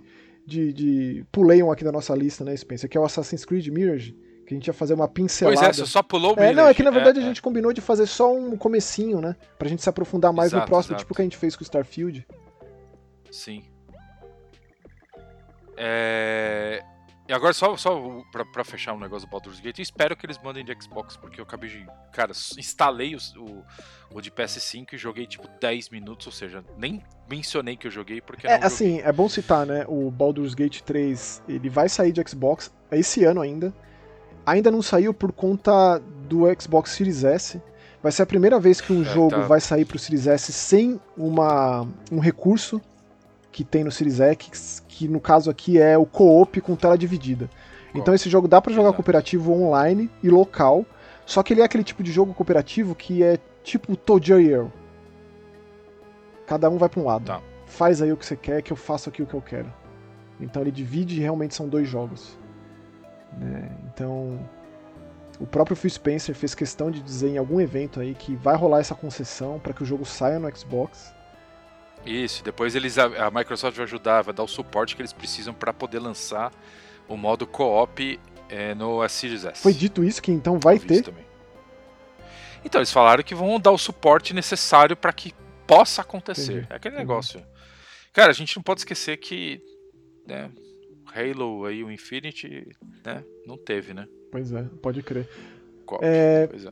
E assim, honestamente, eu acho que né, a tristeza sem, sem tamanho. Eu não entendo até hoje porque. Muitas vezes, quando o Xbox recebe um jogo por último, a gente sabe o que acontece, né? Sim. Então, quem sabe? Sim. Sim, eu acho muito sim, possível. Né? Muito dinheiro envolvido. Sim, eu acredito também. Mas acredito um chequinho em branco ali pro, pro Larian Studio, quem sabe? É, dá um suporte emocional, é, né? Dá, dá o dinheirinho pro café, né? É, exato, exato, exato. Né? É isso. Mas é isso. Puxa o e aí a gente então. falando agora de Assassin's Creed Mirage, ou Mirage. Mirage. Mirage. É. O que, que você tá achando do, do, do, que, do pouco que você jogou, Max? Porque a gente já tá admitindo que a gente jogou pouco. Não deu pra Olha, ir. eu tenho um, um, agora um apelo emocional muito grande com esse jogo. Afinal de contas, tá lá meu nominho nos créditos. Eu participei da localização Sim, verdade. Parabéns, Obrigado. parabéns. Eu fiz ali o final, cara. Deixo aqui beijo e um abraço pro Alexandre, que trabalha comigo lá na Keywords. Ele que cuidou de 90% do jogo. Eu fiz só a parte ali de picape, a parte, né, de correção e tal. Foi quando o Fabrício veio falar comigo, que ele viu meu nome lá. Outro beijo para um grande amigo nosso, Fabrício, que trabalha lá na Ubisoft, na Romênia. É... Então, assim, eu tive uma história com Assassin's Creed mais cronologicamente possível do que a sua, Spencer. No sentido de cronologicamente é, é, factível, digamos assim. Porque eu joguei o primeiro quando saiu, não gostei e larguei. E aí eu traba trabalhando na Play TV, todo mundo jogava videogame lá. Mas como assim que você não jogou Assassin's Creed 2? Tinha acabado de sair o Brotherhood. Como assim, Brotherhood, meu Deus do céu? Eu falei, tá bom, né? Tá bom, deixa eu tentar. E a, a, tipo, a parte boa de jogar o Assassin's Creed 1 é que quando você joga o 2, o negócio explode somente, né? Então eu fiz esse caminho é. né, natural das coisas com Assassins. Aí daí nunca mais parei. Aí o Revelations, inclusive joguei os Altari Chronicles, Bloodlines, as merdas dos Chronicles, tudo, o Unity, Rogue, Liberation, tudo. Então eu fiz esse caminho. Então, o apelo do Mirage de voltar às origens, para mim é grande. Agora, para você sim, que teve um caminho mais torto, digamos. É, o meu é bem torto, o meu é bem. Aí eu não sei se esse apelo existe para você. Você que tem que me falar. Ah, ah, eu fico feliz de ter um jogo mais limitado, Maxon, porque assim. Tava é... perdendo as estribeiras, né? Tava, e, e, cara, eu. Talvez eu tenha algum problema, sei lá, algum toque, alguma coisa, porque se eu vejo um ponto no mapa, eu tenho que ver. é, com certeza. E se eu ia ver, é eu resolvia. Entendeu? Então, tipo, era um baita do problema. Só que eu, eu vou ser muito sincero, cara. É, o Origins, de alguma forma, ele é um, já um jogo gigante, absurdamente grande e tal, etc. Mas é, muito daqueles pontos do mapa eram coisas que você não precisava nem chegar perto, porque, cara, era uma missão genérica atrás de missão genérica. Com certeza. Foi um, melhorando um pouco no Odyssey, mas assim, mesmo assim não Spencer, muito. Missão genérica. Melhorou um pouco missão mais. Missão genérica no Hã? Egito é sempre é especial, meu. Porque o grande, tipo, aquele cenário do Origins né? Aqueles personagens. Não. Tipo, por mais genéricos. Sim, sim, mas é que eu tô falando, por exemplo, você pegava aqueles pontos do mapa, Max. Não, tô falando das missões principais. Não, era, era, era repetitivo, era água no feijão, era. Não, certeza. era tipo, vai até o a Vila dos Ladrões e mate os bandidos. Você fazia isso 18 vezes na Sim, mesma, no concordo. mesmo acampamento dos bandidos, velho. Concordo totalmente. É triste. Esse que é o problema, entendeu? Agora, se você pegar a missão principal ali, ó, até algumas missões paralelas que vinham de personagens que estavam próximos, etc. Beleza, legal, perfeito. O Origins é maravilhoso nisso, assim como o Odyssey, e melhora esse ponto, melhora no Valhalla também. Eles melhoraram bastante essa qualidade dessas missões. Então nisso tudo certo. Só que agora, você pensando no Mirage aí, né? Que vai ter um, um mapa menor. Então, assim, vai ter não, é né? tem um mapa menor.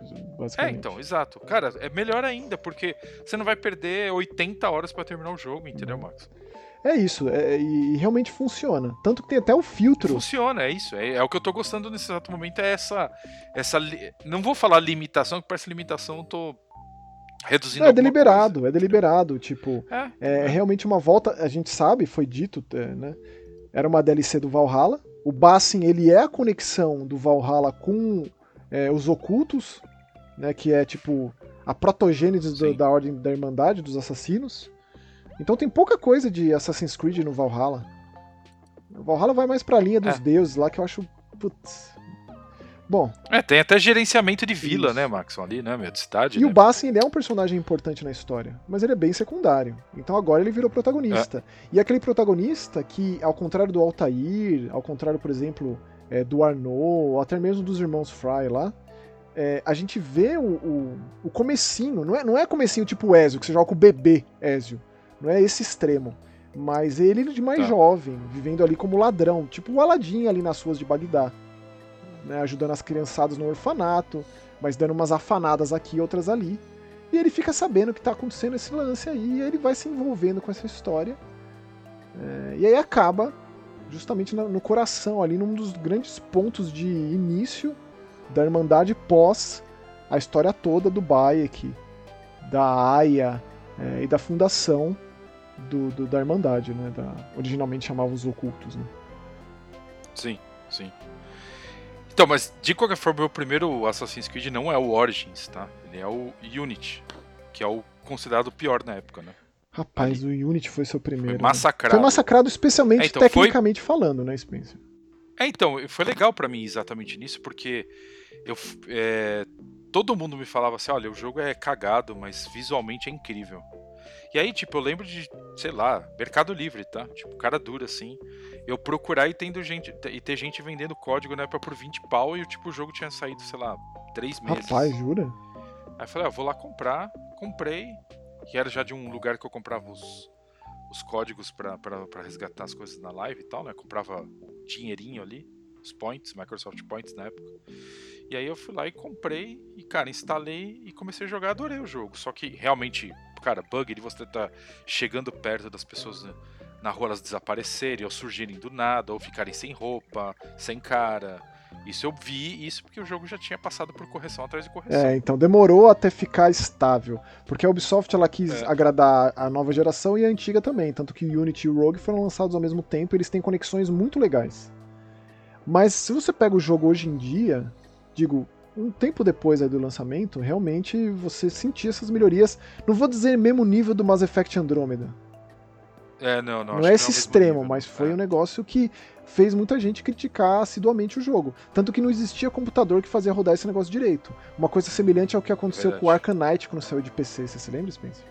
Verdade, lembro, verdade, bem bem é. colocado. É. Mas eu também gosto do Unity, cara. E aí, eu acho um baita jogo. É, então, e o Unity, aí você tem uma ideia como na época foi feio para pra Ubisoft, o DLC do Unity era de graça. Pois é. E depois, hoje já não é mais de graça. DLC. É. Mas é, na época eles liberaram e tal, porque tinha lá uma. Eles tinham, acho que eles tinham planejado dois DLCs, lançaram um e o outro cancelou. E aí deram de graça esse. Porque o Unity tinha ido muito, muito mal mesmo, né? E cara, eu comecei no Unity, depois fui pro Syndicate, aí que eu fui pro Origins, Odyssey. É, o Syndicate foi o último nos moldes clássicos. Depois Sim. veio o Origins e deu uma bela de uma chacoalhada na fórmula. E esse voltou. Né? Eu não sei se o próximo Assassin's Creed como que vai ser, honestamente. Mas eu gosto de ver a Ubisoft, sabe, abraçando as origens nesse aspecto. Eu acho que a Ubisoft ela tá numa fase interessante, né? Daqui a pouco a gente vai ter o Avatar, que eu acredito muito que vai ser um grande jogo, afinal de contas, da galera do The Division. Né? Logo na sequência vai ter aquele Prince of Persia, que eu acredito muito naquele jogo, parece ser extremamente divertido. É, eu também aquele, é, tô, bem, tô bem animado com ele. Até porque eu adorava Prince of é. Persia, então. E tipo, o que mais que a gente vai ter na Ubisoft em 2024, né? Sei lá. É, tem o Star Wars lá. Né? É, não sei se sai ano que vem, não, Spencer. Que o jogo me parece gigante demais, mas. É, pode ser que o jogo pareceu bem redondo no, na demo é. Talvez. É, o que tem o ano que vem, um.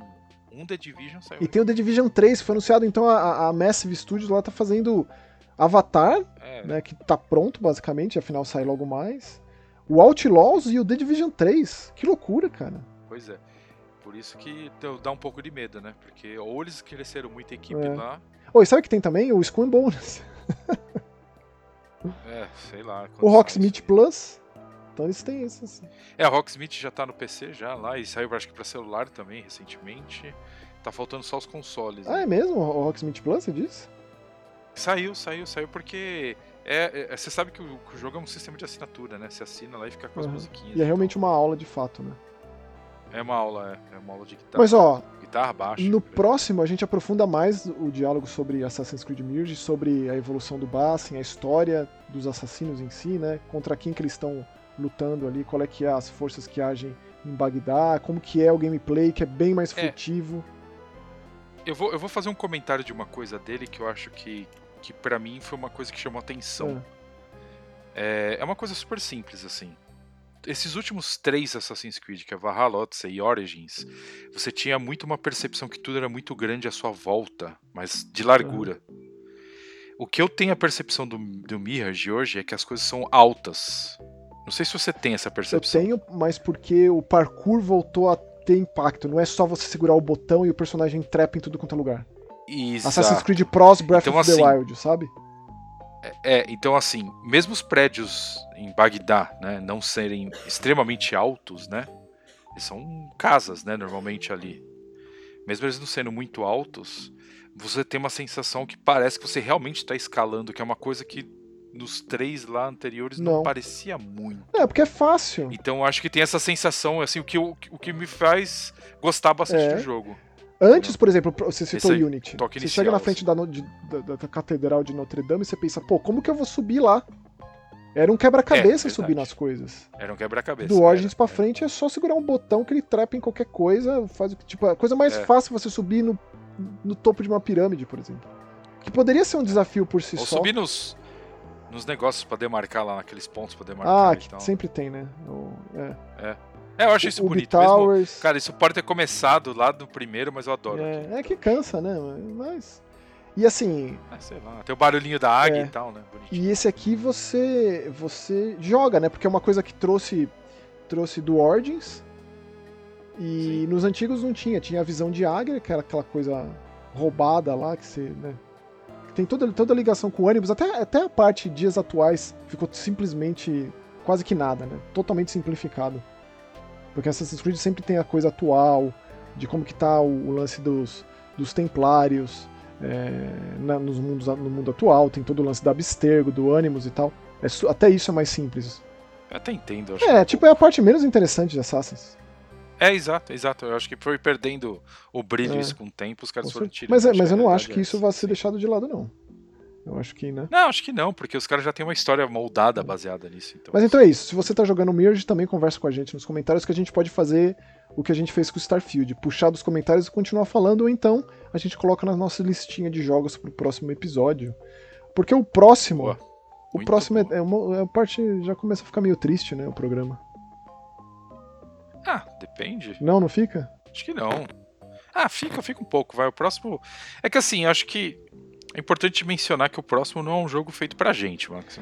É muito me admira você falar isso, Spencer. Eu pensei que você curtisse esse tipo de jogo. A gente tá falando aqui de Payday 3, sem trocadilhos. Não do ato sem, D. Não é um jogo sobre gases. É, não é Flatos não é Patos, é. Não. Payday, para quem sabe, é o clássico jogo de assalto a banco. É um jogo que fez a Starbreeze se tornar quem ela é e talvez tenha sido o jogo que afundou a Starbreeze também. Porque ela ficou investindo muito tempo em Payday 2. É uma dicotomia aí, né? Que... Porque, Por porque a Starbreeze. Tipo, qual que era a situação deles antes do Payday? Antes de Payday, que pé que tava a Starbreeze? Pô, o The Darkness não foi um sucesso? Eu adoro The Darkness. Os jogos foi, das Crônicas sim. de Riddick não foram um sucesso? Sim, sim. Então, assim, o Payday foi excedeu as expectativas. O primeiro Payday, pô, na época foi um estouro, assim. Foi, foi uma explosão, foi, cara, foi destaque em tudo que era lugar. Tipo, é um, é um, é um jogo inovador, né? A gente pensando. O, o Syndicate né? nem tanto, né? É, eu, eu, eu sou um defensor de Syndicate, assim, eu gosto muito do Syndicate porque. É, cara, eu gosto do jeito que o jogo passa essa ideia de cyberpunk, etc, entendeu? Não, mas o que eu, que, que já... o que eu quero dizer em termos de popularidade. Né? Ah, sim, não, de popularidade não. É, o Syndicate foi apagado pra cacete. Foi... Na época eu lembro da, Syndic... da, da Electronic Arts ter falado que foi ter sido um fiasco e tudo mais. Acontece, e aí, né? muito bizarramente, né, já criou uma fama aí com jogos de, em primeira pessoa, jogos de ação, jogo baseado em filme, jogo baseado em quadrinho. É... e aí, de repente, Brothers, né? Tem lá o selo Starbreeze, é. Brothers a, a Tale of Two Sons, que né, se você nunca jogou esse jogo, você tem que parar imediatamente tudo que você está fazendo e jogar o quanto antes. É o jogo que mostrou o Joseph Fares para o mundo, a genialidade desse sujeito, que para mim hoje ele é um dos grandes caras dos videogames, o Joseph Fares. Com certeza, hoje é um dos grandes nomes. Então, Sim, é Starbreeze. E aí, sim, no meio sim, do caminho, sim, Payday. Aí Payday 2, aí tem uma empreitada muito mal sucedida de Walking Dead também. É, o Overkill joguei, lá, né? Foi bem joguei. ruim aquilo, né? É, jogaria, eu joguei. Não tem como ser pior que o jogo do Daryl. O Survival Instinct lá, não tem como ser pior. Um dia eu jogo. Mas aí veio muito tempo depois, né? Tipo, cinco anos depois dessa, desse fracasso do Walking Dead, veio o Payday 3, que não está indo muito bem também. Em termos de gente jogando, de comentários por aí, do jogo é. em si. Ou eu tô, ou, eu ou tô falando bobagem? Ou... Não, não, não, você tá, você tá certo. Eu acho que é, a questão foi. Eu acho que grande parte de todos esses problemas é, é o que a, a Starbreeze passou. Porque a gente, a gente tá falando de. O maior sucesso deles aí, né? Que acabou sendo de alguma forma, acabou sendo Payday 2, que veio em 2013, ou seja, 10 anos atrás, certo? Foi lançado lá para Windows, Xbox 360 e PlayStation 3, onde ele fez um baita no sucesso, tem uma caralhada de DLC, inclusive com cara, John Wick. Parcerias fortes, né? Que é uma marca registrada da Starbreeze. Par... Né? Sim, então assim, fez um baita de um sucesso na época. E aí. Só que os caras continuaram investindo, tanto que eles, quando eles lançaram o jogo para, entre aspas, nova geração, que seria Xbox One e PlayStation 4, eles deram um tapinha sem vergonha no visual e tentaram investir nisso como se fosse, ah, sei lá, uma coisa muito boa. Só que o jogo já não estava mais deslanchando. E de alguma forma a empresa estava crescendo, eles queriam virar publisher. Acabaram, eles acabaram publicando Dead by Daylight, que é uma das coisas que o Maxon adora. É mesmo? Também. Eu não sa... É, eles foram os publicadores oficiais de Dead Lá, by Daylight. Lá, tipo, em 2016, né, que saiu Dead by 16. Não sabia, sim, que, sim, que interessante. É, depois a Behavior pegou e, tipo, é deles hoje, né?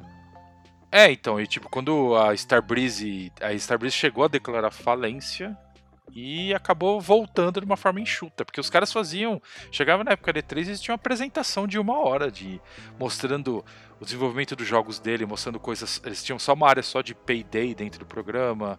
Aí eles falavam dos jogos que eles que eles, cara, eles lançaram Payday VR, lançaram uma caralhada de coisa. E aí eles ah, pegaram e acabaram lançando uns jogos meio mequetrefes, tipo um dos jogos mequetrefes que eles lançaram foi o Hyde World War II que provavelmente ninguém aqui Nossa, é... é... um jogo de Segunda Guerra realmente. Mundial, nos moldes de Payday, que é uma desgraça de ruim. Esse aí realmente não, não, não, me passou batido. Cara, é...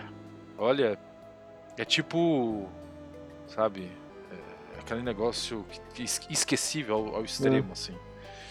Então, assim, aí a empresa tá voltando de alguma forma com esse Payday 3, que é um jogo que, vamos lá, vamos pensar o que, que seria ele hoje, né? Já tá vindo embaixo dos braços da Deep Silver de alguma forma, né? Mas desenvolvido lá pela Starbreeze. Não, mas eu vou te falar, esse jogo não ser lançado pro PS4 e pro Xbox One é um vacilo, hein? É um vacilo, exato. É, é, o Maxon chegou no ponto que eu ia falar, porque, tipo, graficamente o jogo é. Não tem okay, apelo nenhum. Mas não, não é feio não ofende, mas não tem apelo nenhum, zero. Não, não zero. tem apelo nenhum tem Sim. apelo nenhum. Tipo, tem coisas. Cara, eu acho que de. Com certeza, tem coisas de, de Xbox One, de PlayStation 4 que são bem melhores visuais. Visualmente uhum. falando. Então, assim. É, é um jogo, cara, ok. As fases é o clássico jogo de assalto a banco. Primeira fase, adivinha o que você vai fazer? Você assalta um banco. Depois você tem assalto a joalheria. Galeria de arte, a museu, boate. Tem aquela mais diferente que é, é boate, escolta, né? É, que é aquela coisa meio porto, Overwatch, né? De você escoltar um carro sim. forte. E aí. Né? É, então, aí você tem, exato, aí você tem algumas, esses diferenciais, por exemplo, você assalta carro forte, que você tem que é, desabilitar a parte eletrônica do carro no em tal lugar da ponte, onde a ponte está em reforma. E depois vai jogando os sacos de dinheiro no helicóptero, que é patética a animação, né? helicóptero. né? Não tem como é. não dar risada. Você acha que o dinheiro caiu no então, rio, mas tá assim, tá indo lá. Só que a parábola é. Mas tá, indo, tá, tá caindo no helicóptero e tá contando. É uma parabolinha, é. Só, é. Só que assim, o jogo não te explica nada. Então, assim, você, fala, você tem um monte de coisa para fazer, ele raramente marca alguma coisa no mapa para você. Então, por exemplo, você fala assim: olha, você tem que desabilitar a parte eletrônica do caminhão. Aí ele te marca onde você tem que fazer na ponte, você chega na ponte, você não tem a mínima ideia do que você tem que fazer. É, ele é um misto. Você não sabe que você tem que ir embaixo do caminhão, você não sabe que você tem que ir em cima do caminhão, você não sabe nada de nada, de nada que você tem que fazer. Aí, de, do nada, tem uma pessoa que fica no seu microfone e ela fala: Ô oh, seu idiota, vai embaixo do caminhão. Só que assim, é, mas você fala. O Spencer ah, tá falando isso, é a primeira percepção. Porque depois é, é tudo igual. Né? Depois você sabe, você sabe onde tá lá a, a, a, sala de segurança, a sala do diretor, a sala de não sei o que, onde tá aquele cofre, onde tá onde vai explodir isso. Então, assim, né? primeira vez que você joga a fase, você vai estar tá Cara, completamente O perdido. que faz sentido. Segunda vez, você vai começar a entender mais ou menos o que você tem que fazer. Porque é o seguinte, o que, que acontece? A bala vai acabando e a vida vai acabando. E a polícia não para de entrar. E aquela inteligência estúpida, onde entra 50 policiais por uma janela, é só você ficar disparando que você vai empilhando cadáver na frente da janela. É, tem isso também, assim. é, Vai, vai apanhando de, de- Então, de- assim- é, SWAT, vem, assim, não é difícil. Você, você, nossa, você matar a mil. E é Ramil, exato. impressionante como um jogo Entendeu? que deveria trazer essa emoção desse assalto, ele, pelo menos pra mim, e foi essa uma grande discussão, É, virou- e jogou eu, o Cris, o Spencer, jogamos com o Felipe Negrão também. Já, já, É, um beijo pros é, dois. f- tipo, foi tedioso assim o negócio. Foi extremamente tedioso. É, ontem, ó, ontem, Max, eu joguei uma missão com o Chris, é, onde a gente tinha que assaltar uma galeria de arte. E aí a gente foi roubando tudo que, tudo que era quadro. E aí a moça ficava falando no microfone pra gente: vocês têm que achar o pendrive pra vocês pegarem o quadro do artista Hum. tal. E aí eu enchendo o avião, o avião não, o helicóptero lá de. Cara, enchendo, o, o Max, era ridícula a cena. Quando você olhava pro, pro helicóptero, não tinha espaço de mala mais. Gente- e, cara, eu e o Cris, a gente deve ter feito, sem brincadeira, acho que a gente fez umas 20 viagens com, com, com obra de arte. Aí a gente não achava essa porra desse pendrive de jeito nenhum. Aí tava escondido na parede do fundo do escritório embaixo. Beleza, achei. Hum. Pegamos dois quadros que tinha que pegar do artista e levamos. A gente demorou 50 minutos pra fazer a fase, porque a gente decorou onde vinha os, os quatro pontos É tipo, é tipo. GoldenEye, né? 64, que você sabe onde, onde nasce os, os soldados, você joga É, as minas. E aí, tipo, bomba. exatamente. Então, tipo assim, do lado do helicóptero era um ponto onde nascia, onde nascia policial. Eles ficam tudo pulando cerquinha Ah, ali. Aliás, a essa anima- animação deles pulando cerquinha é ridícula, porque é como se fosse. É É, como se fosse é, tokusatsu, assim, eles sincronizados, tudo bonitinho, assim. É, é, é bem, é bem meio, meio constrangedor, assim. Então, assim, Max, eu quero se perguntando por que, que eu não gosto desse tipo de jogo. Não é porque é um FPS, etc, que eu gosto. Cara, eu entendo o apelo. Acho que a parte do criminal. Assim, quando eu fui jogar Payday 2, eu tinha um- uns amigos que jogavam. Quando eu fui jogar, pra mim foi uma decepção, porque achei o jogo uma bosta, inicialmente já. já ele já era na época do, do Xbox One. E aí, tipo, eles estavam se divertindo e, tipo, por eu estar jogando com outras pessoas, eu tava me divertindo. Entendeu? Quando a gente jogou a gente, a gente tava mais cego, sei lá, a gente tava, cara, perdido, é melhor falando. A gente tava completamente perdido. A gente não sabia o que tava fazendo, mas pelo menos a gente tava. Nós quatro conversando e É, dando foi, risada. isso, foi isso que manteve ali. Mas assim, Foi eu isso, fico me perguntando entendeu? se existe como, e deve existir, porque não é possível, você fazer aquele roubo perfeito. Sabe, você saber o que fazer, onde ir, que equipamento usa, e você É. pega o seu celular e desliga aquela câmera. Então, tem depois você jogou algumas vezes, o, Max. Por exemplo, ó, eu e o Chris a gente jogou aquela missão do. Do, do museu. Ah, Depois dessa missão do museu foi uma missão do porto. Onde a gente tinha que roubar dois containers com item dentro, mas a gente não podia demorar pra levar esse item pro, pro, pro um outro caminhão que tava lá na frente, porque esse item tinha que ficar congelado. entendi. Então se a gente demorasse, ele ia descongelando e ele estragava. Tá? Aí a gente abriu a partida. Então entrou mais duas pessoas pra jogar com a gente. Essas duas pessoas sabiam o que tinham que fazer. Os caras foram correndo nos dois containers, blá, blá, blá, estouraram, roubaram as coisas, foram. A gente terminou a missão em 10 minutos. Aliás, assim, né, é bom destacar. Aí eu e o Chris, os caras passavam correndo, pra, indo, a gente tava voltando, falando, ué, o que, que os caras estão fazendo? A gente tava completamente perdido. E os caras terminaram a missão assim, perfeitamente. É bom destacar. É isso. O online funciona muito bem. Maravilhosamente muito bem. bem. Muito bem mesmo. E assim, é, nunca tinha jogado Payday, foi meu primeiro. Porém, eu gosto muito de um filme chamado Caçadores de Emoção. Sim, verdade. Né, o clássico lá da, da Catherine Bigelow com o Patrick Swayze, o Ken Reeves e tal. Então, assim, me lembrou, cara. Então não dá, não dá pra, sabe? Me lembrou. É, eu Me entendo. lembrou, então já, já fiquei com um sorriso na cara. Evidentemente que o fato de estar jogando com vocês, eu nunca jogaria esse jogo sozinho. Nunca. Mas, É, eu, eu assim, acho que foi foi gostoso voltar pra um, pra um para ele. Mas por exemplo, a gente tá falando de um jogo, né, de 2023, onde ele é desenvolvido em Unreal Engine 4, cara. Por isso que ele não tem aquele visual. é, ele realmente, assim, tecnicamente falando, É um jogo de, Mas de ele- PlayStation 4, mas Xbox eu acho que o- mesmo assim lá atrás. mas é mais importante ter uma conexão estável, né? É, não, e funcionou, sim, sim, maravilhosamente Então, bem. eu, eu- sei lá, né? Os caras. dec- Eu não sabia que eles tinham decretado falência, por exemplo. Então eles vão jogando no seguro. né? É o nosso maior sucesso. Eles são vítimas do seu próprio sucesso, não conseguem se livrar desse fantasma do Não passado, e esse jogo é meio que um espelho disso. Por mais que eu não tenha acompanhado a história da Starbreeze com esse jogo que foi a ascensão e queda do estúdio, mas muitos outros. Porra, como eu amo The Sim. Darkness, cara. O 2 não é da Starbreeze, mas eu também acho legal, mas é muito diferente, né? Mas o The Darkness 1, cara. Puta, é um. E eu não sou do FPS, hein? Mas é. Não, é um puta de um jogo. The Darkness Não é, é. um puta de um jogo. Os, Eu lembro que eu joguei emprestado de um amigo, eu fui atrás e comprei os o jogo. Crônicas de Riddick, cara. O Crônica de Riddick, o 1, de Xbox 1, ele era um dos jogos mais impressionantes que tinha na época graficamente. Ele era mesmo, ele era mesmo. sim. Não é? Eu- Putz, então assim. Eu só fiquei triste jogando. Só fiquei triste jogando esse negócio. É, é assim, eu, pra mim foi uma boa experiência. Se perguntarem assim, mas e aí, Spencer, você não gostou, mas você não indica? Eu indico. Se você curte jogar um co-op aí com, com os amigos aí, cara, por que não? Afinal de contas também tá no Game Pass, Tá no certo? E vou te falar outra coisa. Dentro da minha bolha de amigos do Xbox, o jogo saiu no Game Pass. Cara, devia ter cinco pessoas da minha lista de amigos que se interessaram em jogar esse jogo, É, pois é. sabe? Ele, mas ele funciona, vai, Maxon. O cara vai se divertir. Se o cara tá afim de, de pegar um jogo aí pra ficar batendo papo e fazendo as coisas, sem ser a tentativa e erro que ele tem que fazer na, na primeira vez que joga cada fase, depois disso vira diversão, cara. Ó, mas um, Mas é assim, não é é que não é pra gente, Maxon. Eu acho que Tá. resumindo é isso. é que eu não sou muito dessa ideia de que de jogo que não é pra todo mundo. Esse é um conceito que na- pra mim é, é meio bizarro e furado. Ah, a FIFA é pra você, Maxon? Ó, Não. não é mas um jogo que, que eu queria muito ter jogado com você e não deu certo, a gente não conseguiu combinar, é o novo Bomberman.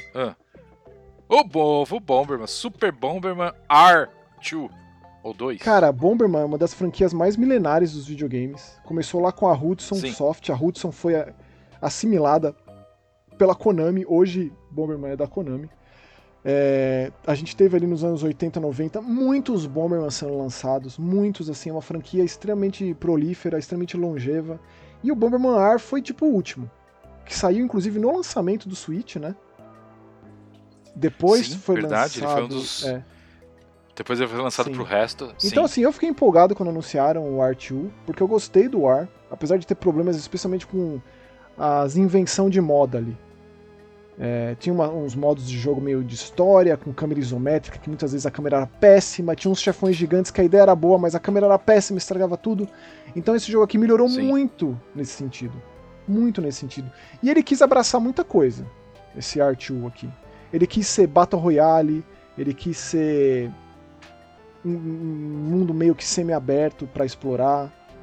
E eu vou dizer que funciona, cara. O Bomberman tem um modo lá que chama Bomberman 64, que é uma homenagem pro jogo de 64 Tá. que é extremamente popular, né? É, Sim. E era bem distinto, Exatamente. inclusive. que é justamente uma ideia de Battle Royale. Você vai morrendo, você sai. Você vai sobrevivendo, você vai ficando. E assim, me faz pensar, cara, o sucesso desses jogos 9-9, sabe, que sai no Switch, tipo, o, o Sim, F099 sim, tá um sucesso danado, o Tetris 99... Tá um sucesso monstruoso, É. sim. Exato. O Bomberman 99 funcionaria, sabe? Porque o conceito de Bomberman, a simplicidade, como é fácil de você pegar, entender e jogar, tem muito esse apelo do Tetris, do muito mais do que do F0, que é um jogo muito casca-grossa, na minha opinião. Então, assim, esse modo Bomberman 64 é excelente. É, o, modo, o modo de história, que tem uma historinha com cutscene, assim como no primeiro Bomberman R, é, que eles são tipo os sete anões, os Bomberman. Cada um tem uma característica, aquele lá é tudo vaidoso, aquele lá é bravão, aquele lá é o Leonardo das Tartaruga Ninja, que é o líder, etc e tal. E eles têm que salvar uns bichinhos lá, tecnológicos, que lembram muito os Chaos do Sonic Adventure. E aí você vai nesses. Tá, Ele é dividido por áreas, e lá você tem inimigos para você enfrentar numa movimentação mais livre do que aquela mais quadrada do Bomberman tabuleiro clássico, né? E aí tem o modo Tower Defense também, cara, que você monta a sua base das investidas dos inimigos que querem roubar os seus tesouros, seja lá o que isso signifique. Mas aí você coloca pe- pe- é, pecinhas, tijolinhos, aí coloca esteiras aqui e coloca lançadores de bombas ali, e aí você evita que esses que essa galera roube seu tesouro. Ou então, um outro modo de jogo lá que você tem que pegar uma chave e chegar no tesouro primeiro que os outros. Então, é, cara, eu fiquei, fiquei feliz de ver todas as tentativas de reformular, não reformular a fórmula, reformular a fórmula é ridículo, não dar aquela, daquela mexida nas estruturas, é, mas de pelo menos ir um pouquinho além, sabe, é, do que Bomberman é conhecido por ser. Então, e que não é aquela, aquela aberração do Act Zero do 360, você se lembra? Ah, aquilo lá, aquilo lá não devia ter existido. É simples. Mas, ó, sim. defensor de Bomberman R2, disponível em todas as plataformas, é, com texto em português brasileiro e uma tradução é. muito, assim, gostosinha. Fiquei, fiquei bem feliz com esse jogo, de verdade, Spencer. É, eu achei genérico, Max. Tudo eu isso achei, que eu falei. É verdade, eu achei que. Sabe, sabe o que, que eu. É, é a mesma sensação que eu tive jogando Super Bomberman R lá atrás.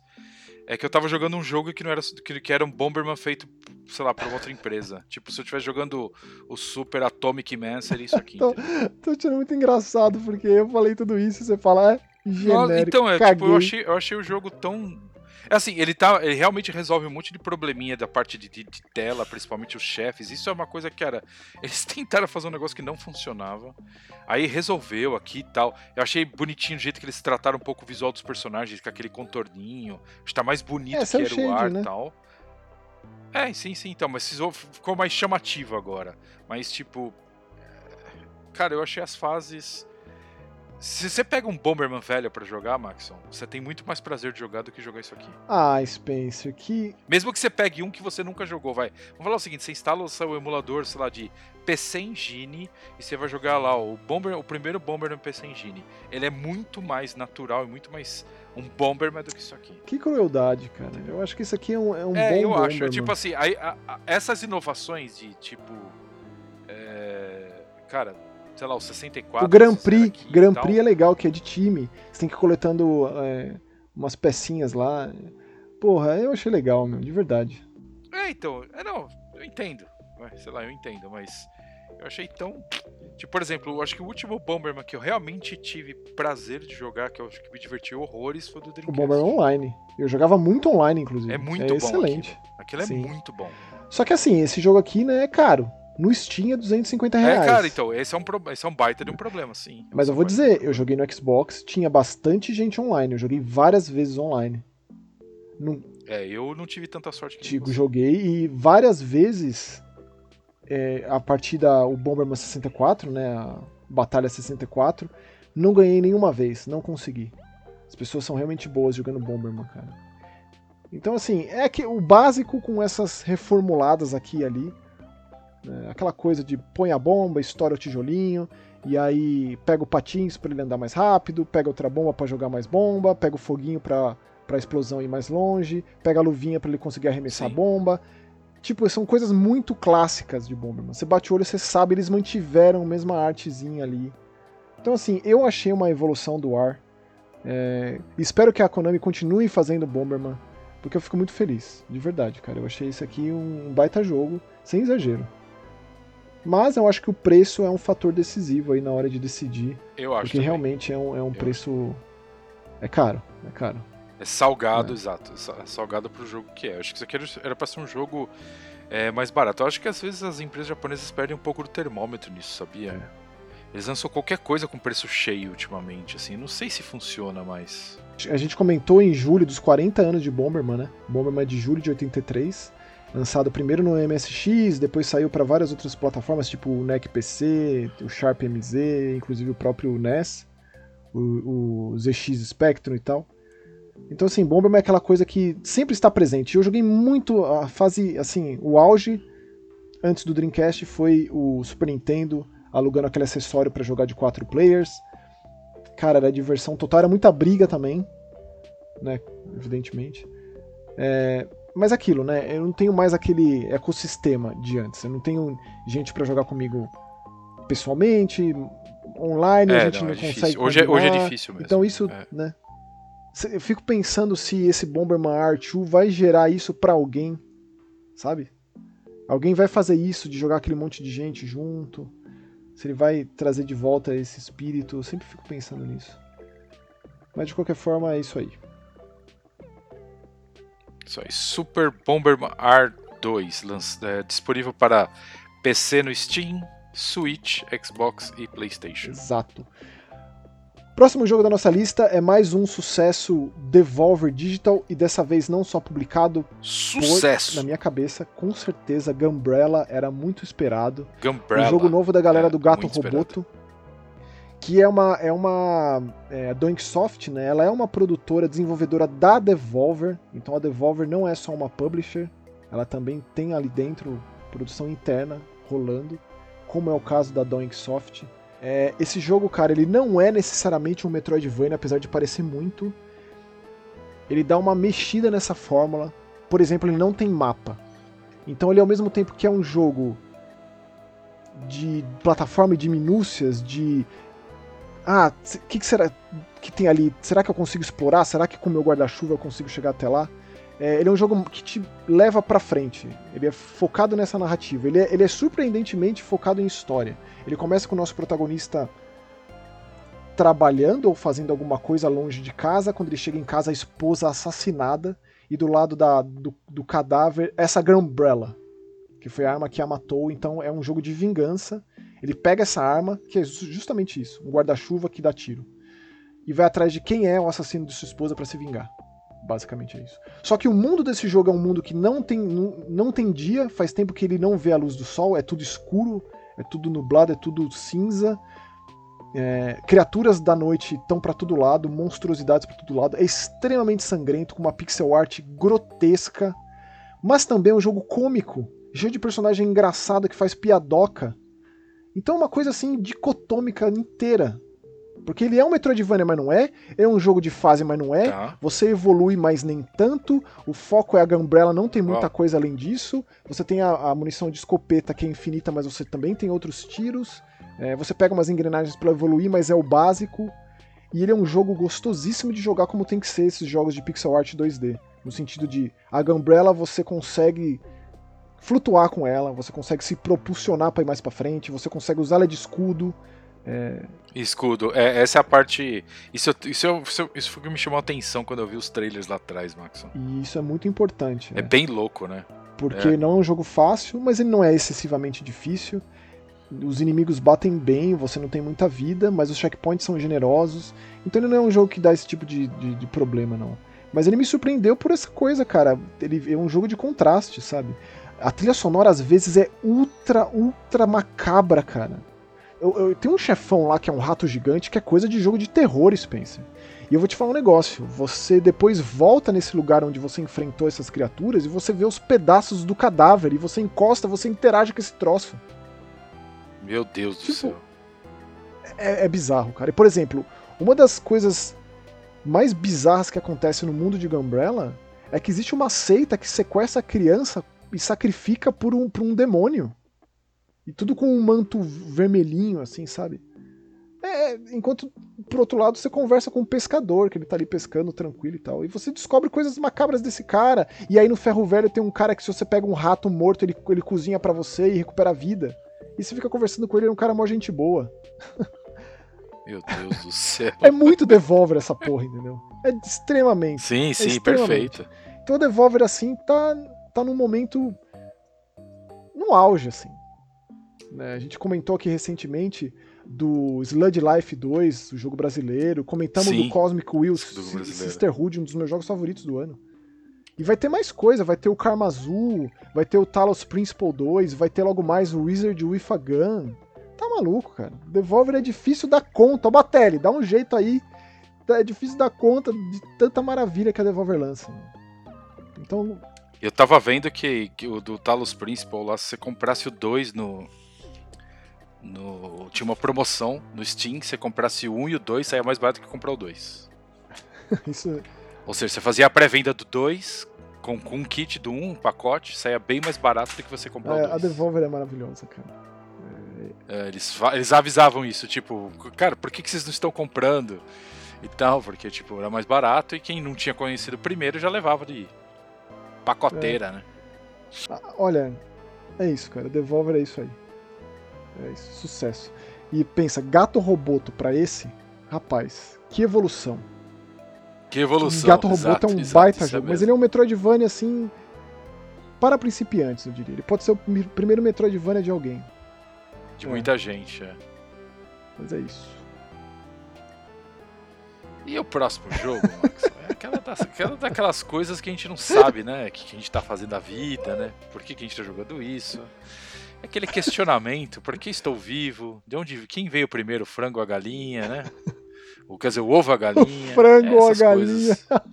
Frango e a galinha, já tô, já tô falando, já tô pirando. Tanto tá surreal tá que é o jogo, que é o Escape from Terror City. eu imaginei você me xingando com esse jogo. Ah, eu falei assim, o que, que eu estou jogando eu aqui? Eu terminei gente? esse jogo. Vamos lá.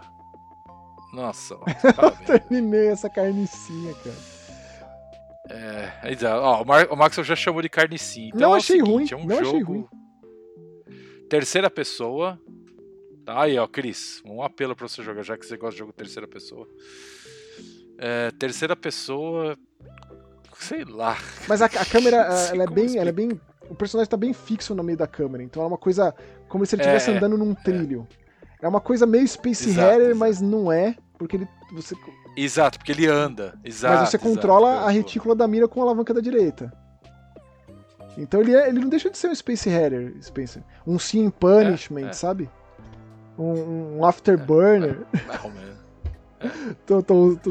E aí você controla o personagem para lá e pra cá e a Isso. mira, que deixa o jogo mais confuso. Você tem ainda. que se acostumar, é. porque o espaço que você enfrenta os tanques de guerra, os soldadinhos lá, é muito limitado. Então você tem que, né, você tem pouca vida, é muito limitado. Né? Você fica ali enclausurado, é um, é um jogo claustrofóbico. E assim, eu vou dizer. E aí você vai enfrentar uma coisa grande que dispara um monte de tiro num lugar que raramente isso. você tem uns can um canto Por isso que lembra o Space Harrier, os tiros é. do jeito que vem na sua direção, lembra muito aquele efeito. Né? É, lembra bastante Space Harrier. Porque, tipo, é o gráfico é 3D, mas tudo isso, todos esses elementos é tudo 2D, então lembra bastante. Aquele efeito de. É tudo uma textura de. É tudo uma textura de, cara, pixelizada. Sim, sim, sim. Como se você estivesse jogando, sei lá, um jogo de uma mistura de Nintendinho com Mega Drive, sei lá como vou dizer isso, porque é uma paleta de cor bizarra, tudo é rosa ou verde. É, a, a, e tipo, é, é, é, é, são os personagens mais horrorosos que eu já vi, assim, em muito tempo. A modelagem dos personagens é. e o rostinho deles ali. E a história dessa cidade bem... sendo uma cidade sitiada lá, que os robôs e tanques de guerra e as umas, umas aeronaves estão destruindo tudo. E você com a sua arma fiel escudeira ali batendo de frente Mandando com todo bala, mundo. exatamente como o Space Harrier, lá só faltou os pezinhos voadores ali, porque ele fica correndo Mas é, mas cá, é, né? eu, eu citar Space Harrier é um tanto quanto ultrajante, cara, porque o Space Harrier é um clássico extremamente original, extremamente diferente. Esse jogo aqui ele é só absolutamente eu falei que eu gostei, porém eu não recomendo não. Vocês não tem que passar por isso não. Ninguém tem que passar por isso. Né? Eu, eu, fui atrás de, de, desse estúdio, Renegade Sector Games, não achei nenhuma informação desses caras. Meu Porém, Deus é da nossa, da nossa parceira East Asia Soft, né? Que sempre manda essas bagaceiras pra gente, a gente faz questão de falar. É... Falamos com Inclusive, amor a gente faz questão também de pontuar quando é mil, mil G Easy, né? Quando é, plat, é, platina fácil e tal. Não sei se é o caso aqui, porque quando você acaba, você abre o modo difícil e para fazer os mil, para fazer platina, você tem que terminar o difícil. E eu não passei nem da primeira fase no difícil. E é isso aí. Meu Deus, eu achei o site dos Achou? caras. Porra, como que eu que vacilo, achei. né? Renegadesector.com. Nossa senhora, Max, os caras só fazem jogo nessa pegada. É fantástico. Já respeito. Meu Deus. então, é, é isso, nosso querido Escape from Terror City. Agora o próximo jogo, acho que o próximo jogo é uma menção muito especial às pessoas mais velhas aí pessoas que gostam de assistir lá, gostavam de assistir o seu filminho no domingo, entre o, sei lá, um pouco antes do Fausto Silva na Rede Globo, sabe? Do programa do Domingão do Faustão. Ou que curtia assistir um filme de sábado de noite, lá, um corujão, né, Maxon? Que aí a gente tá falando aqui de Bud Spencer e Terence Hill, Slap and Beans 2. Para quem não sabe quem é Bud Spencer e Terence Hill, vocês não tiveram uma felicidade de assistir os filmes desses dois caras que é demais. Eu fui, cara. eu sofri bullying do Spencer e do Chris por ser jovem e não não conhecer. Eu não conhecia Bud Spencer e Terence Hill. passou batido por Meu mim. Deus. Esse jogo chegou pra gente. Quando eu bati o olho nele, eu falei, rapaz, olha que legal essa pixel art. É, olha que legal, né? Esse beat'em up, porradaria. Mas esse jogo é muito mais do que isso. Inclusive a parte de porradaria é a parte que eu menos gostei. Ele tem parte de resolução de quebra-cabeça, tem uns minigames um tanto quanto Sim, esportivos. sim, ele... sim. Já é o segundo, né? Já, é o primeiro aí você acha facilmente na live em promoção constantemente por tipo 15 pau. Então, assim, não só na live, nos outros também, logicamente. É só você ficar de olho que o primeiro sempre tá em Esse promoção. jogo é de um estúdio italiano chamado Trinity Team. O, o Boris Spencer é italiano também, não é, Spencer? Você tinha comentado?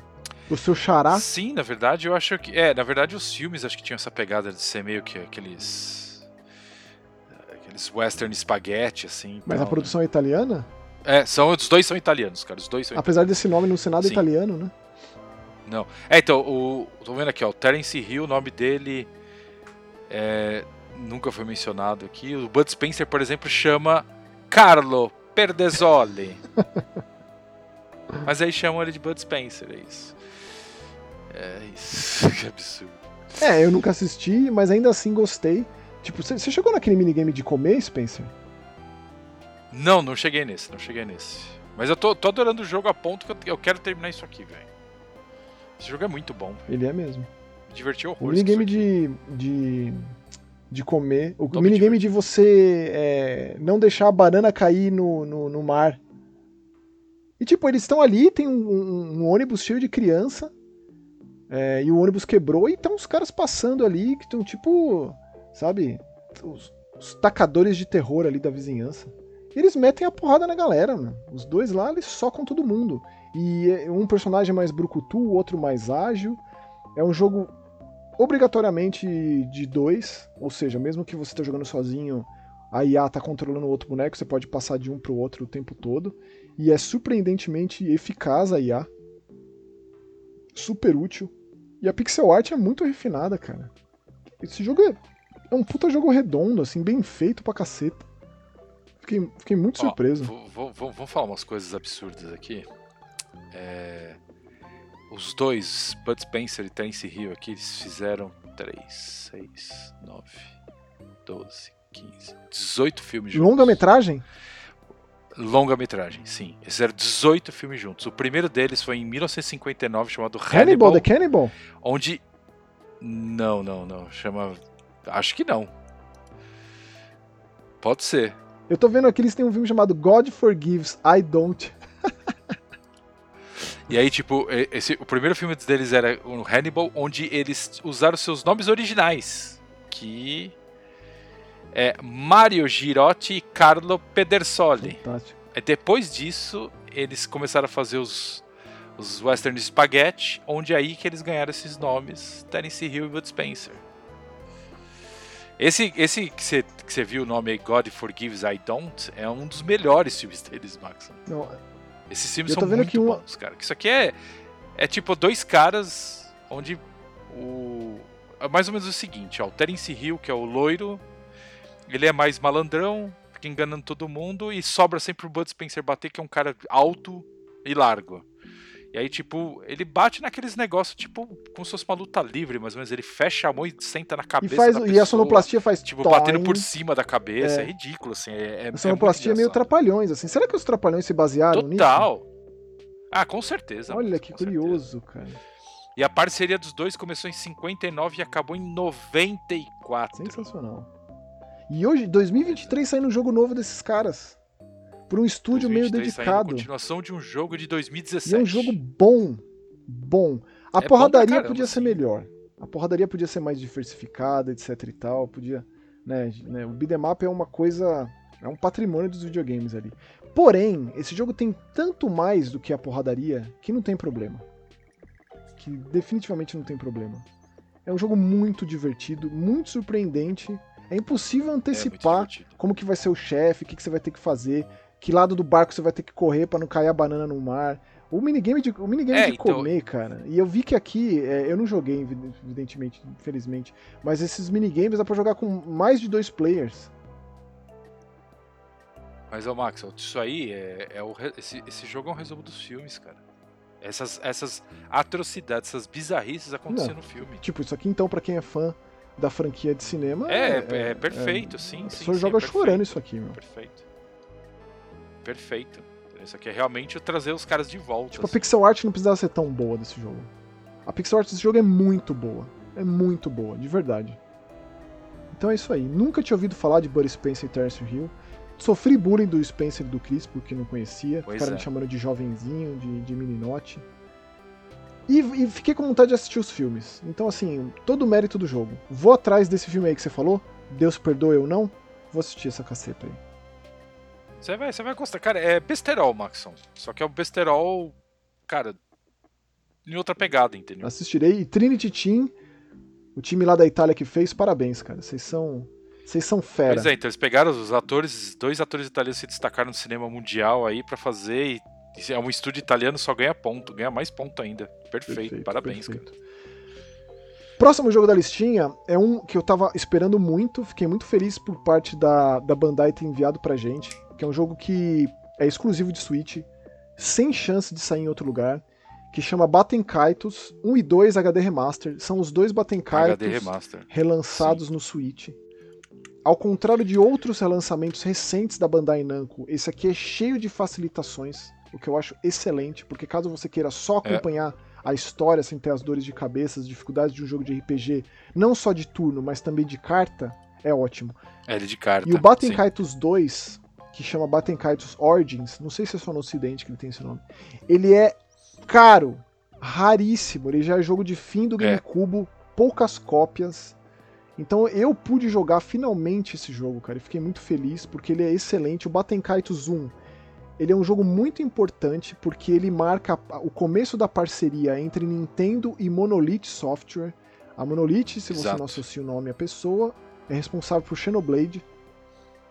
Então, o Tetsuya Takahashi, que é o criador fundador da Monolith, que começou lá na Squaresoft fazendo Xenogears, quando a Squaresoft não quis levar o projeto adiante, ele saiu, fez Xenosaga na então Namco, nem era Bandai Namco ainda. É, e depois, para continuar Tá. o projeto, é assim, eles não têm ligação, mas se você acompanha a história, dá pra você ver é, que é do mesmo cara, sabe? Que é da mesma equipe. Hoje, hoje a equipe da Monolith é uma equipe grande que ajuda a fazer vários outros jogos, inclusive ajudou a fazer Zelda também. Aquela coisa de ajudar a fazer Acid e tal, mas o foco deles é Xenoblade mesmo. E o Baten Kaitos ele foi essa ponte. Então eles perceberam ali que o GameCube não tinha muito jogo de RPG, era uma das deficiências da plataforma, e fizeram esse Exato. que é, né, junto com o Paper Mario 2, é o grande jogo de RPG do GameCube. Ele é muito impressionante até hoje. É, é mesmo. Eu, eu joguei muito o primeiro, Max. É mesmo? Eu, inclusive eu terminei. Sim, sim, sim. Eu gosto de Baten Kaitos. Eu nunca joguei Origins, mas eu joguei bastante o primeiro e, cara, eu acho um jogo importantíssimo. Tive lá no do GameCube, logicamente. É, para mim é muito, muito legal poder voltar a isso e jogar o Origins finalmente, né? Porque, tipo, como o Maxon falou, sempre foi caro. Não é uma Sempre. coisa que foi- é caro por agora que passou alguns anos. Não, na época já era Isso. caro, porque o jogo sumiu e não achava em lugar nenhum.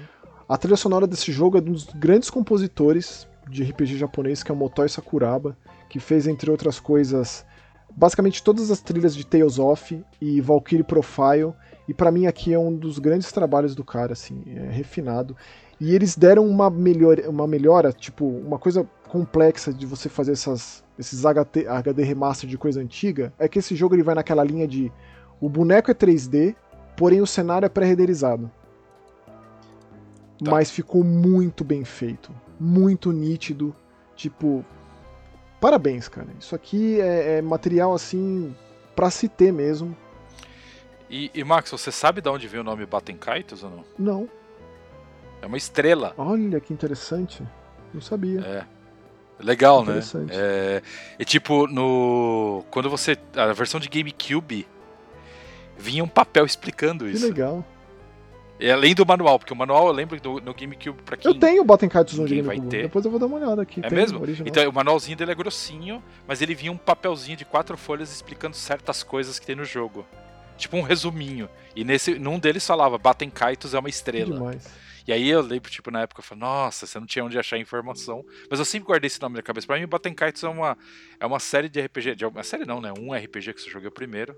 Muito importante, assim, na minha vida. Tá? Que então, legal. Eu gosto muito de. Eu tô descobrindo é. esse seu lado RPG japonês. Pensei que eu pensei que não existisse, assim. Eu Mas, muito feliz. Ó, agora, eu vou, agora eu tenho que fazer um tributo a uma pessoa aqui. Porque tem uma pessoa que foi responsável para fazer eu jogar Batem Kaitos. Foi o Cadu, cara. Ah, meu, que coisa linda. Disso. O Cadu, o Cadu tinha um Batem Kaitos de Cube apareceu outro na mão dele, ele falou, puta, tô com dois agora, eu vou pegar. Eu falei, cara, passa pra mim então. Que demais. falei, mas você não gosta de RPG japonês? Eu falei, cara, passa aí, eu queria jogar. Aí ele falou, ah, tá bom, vai. Me fez lá um preço camarada.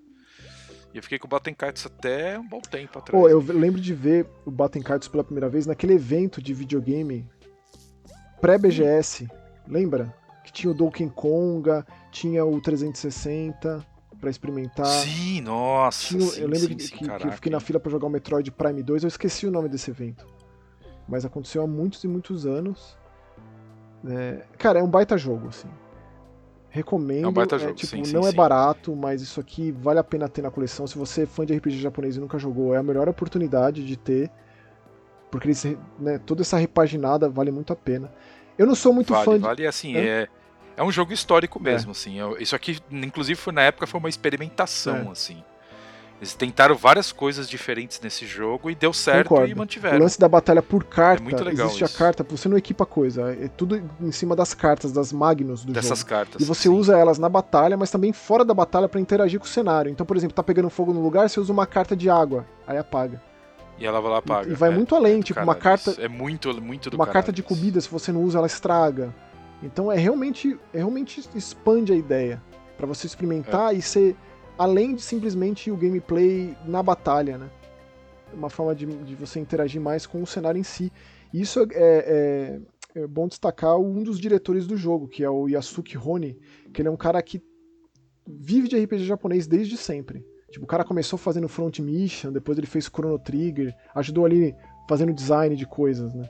Trabalhou no Tetsuya Takahashi com Xeno, com Xenogears, né, também com Xenosaga. Então essa galera é muito próxima e, tipo, continuam unidos, né, continuam trabalhando juntos. Eu acho isso muito demais. Com né? certeza, né? sim, sim. Tem uma coisa legal para falar, que assim, na verdade é uma das coisas que dá aquela esperança, né? Para quem gostava muito de Baten Kites na época, eles chegaram a cancelar dois jogos, né? Um para DS e um para 3DS. Exatamente. Era o 3 de 3DS e tal. Quem sabe agora tem o retorno, porque dizem lá, lá atrás, na época, que o jogo estava pronto. Só que eles cancelaram o jogo naquela fase de, de polimento.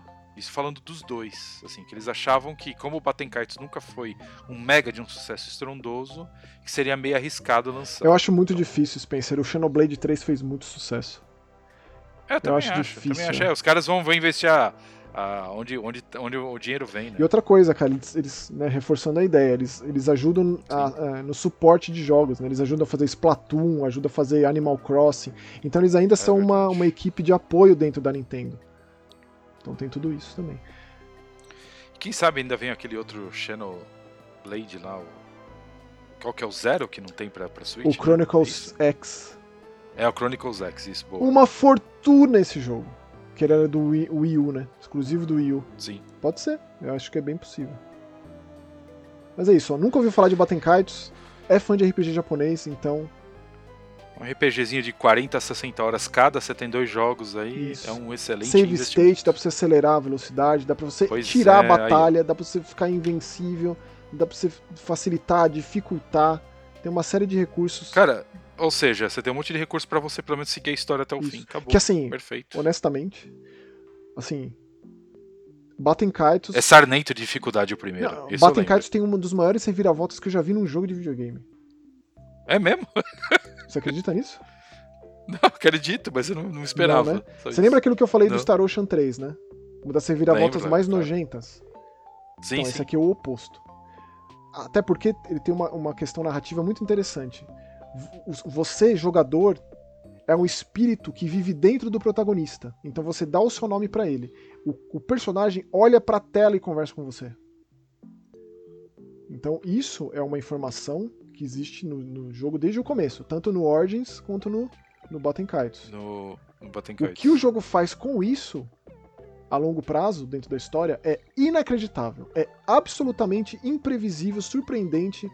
Poucas vezes um jogo me chocou tanto quanto esse Kaitos, que dá a entender que ele é bem aquela coisa, de unidos venceremos, uma força maligna que quer destruir o mundo, vamos lá, aquela, aquele básico de RPG japonês, né? O time que se junta pra, né? Então, vai nessa, sim, vai né? achando é que é isso aí, sim. vai achando que é isso aí. Foda! Verdade, faz sentido o que você tá é, falando. Faz é. tá é bem, é bem bom, é bem especial. E qual que é o próximo aí da listinha, Spencer? Esse programa já tá ficando próximo longo list... demais. Tá, tá gigante. Próximo da listinha é Os Smurfs, Missão Florosa, Florosa. Florosa, que maravilhoso Flor... que é nome em português pros jogos. Exato. É... Exato. E eu vou te falar, a gente tem falado muito de jogo de plataforma 3D aqui. Esse para mim é o melhor, graça... é o melhor que a gente falou nos últimos tempos. Isso, e graça... É melhor que o... Como que é o nome? Do, do gatinho lá, como que é o nome dele? O, o Stray? Não, não, não, não, não. Daquele. Da, da mesma empresa, da Microids aqui.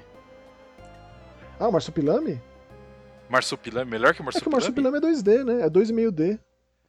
Ah, sim, sim. Ah, tá, tá. Faz sentido. Você tá falando 3D é. só, né? Ele chama The Smurfs Mission V-Leaf. Violif. Porque, né, Vai tem toda essa história é. de que na aldeia dos Smurfs o Gargamel fez uma planta venenosa que tá se espalhando e contaminando tudo. E aí o. Eu esqueci o nome do, do Smurf que cria as coisas.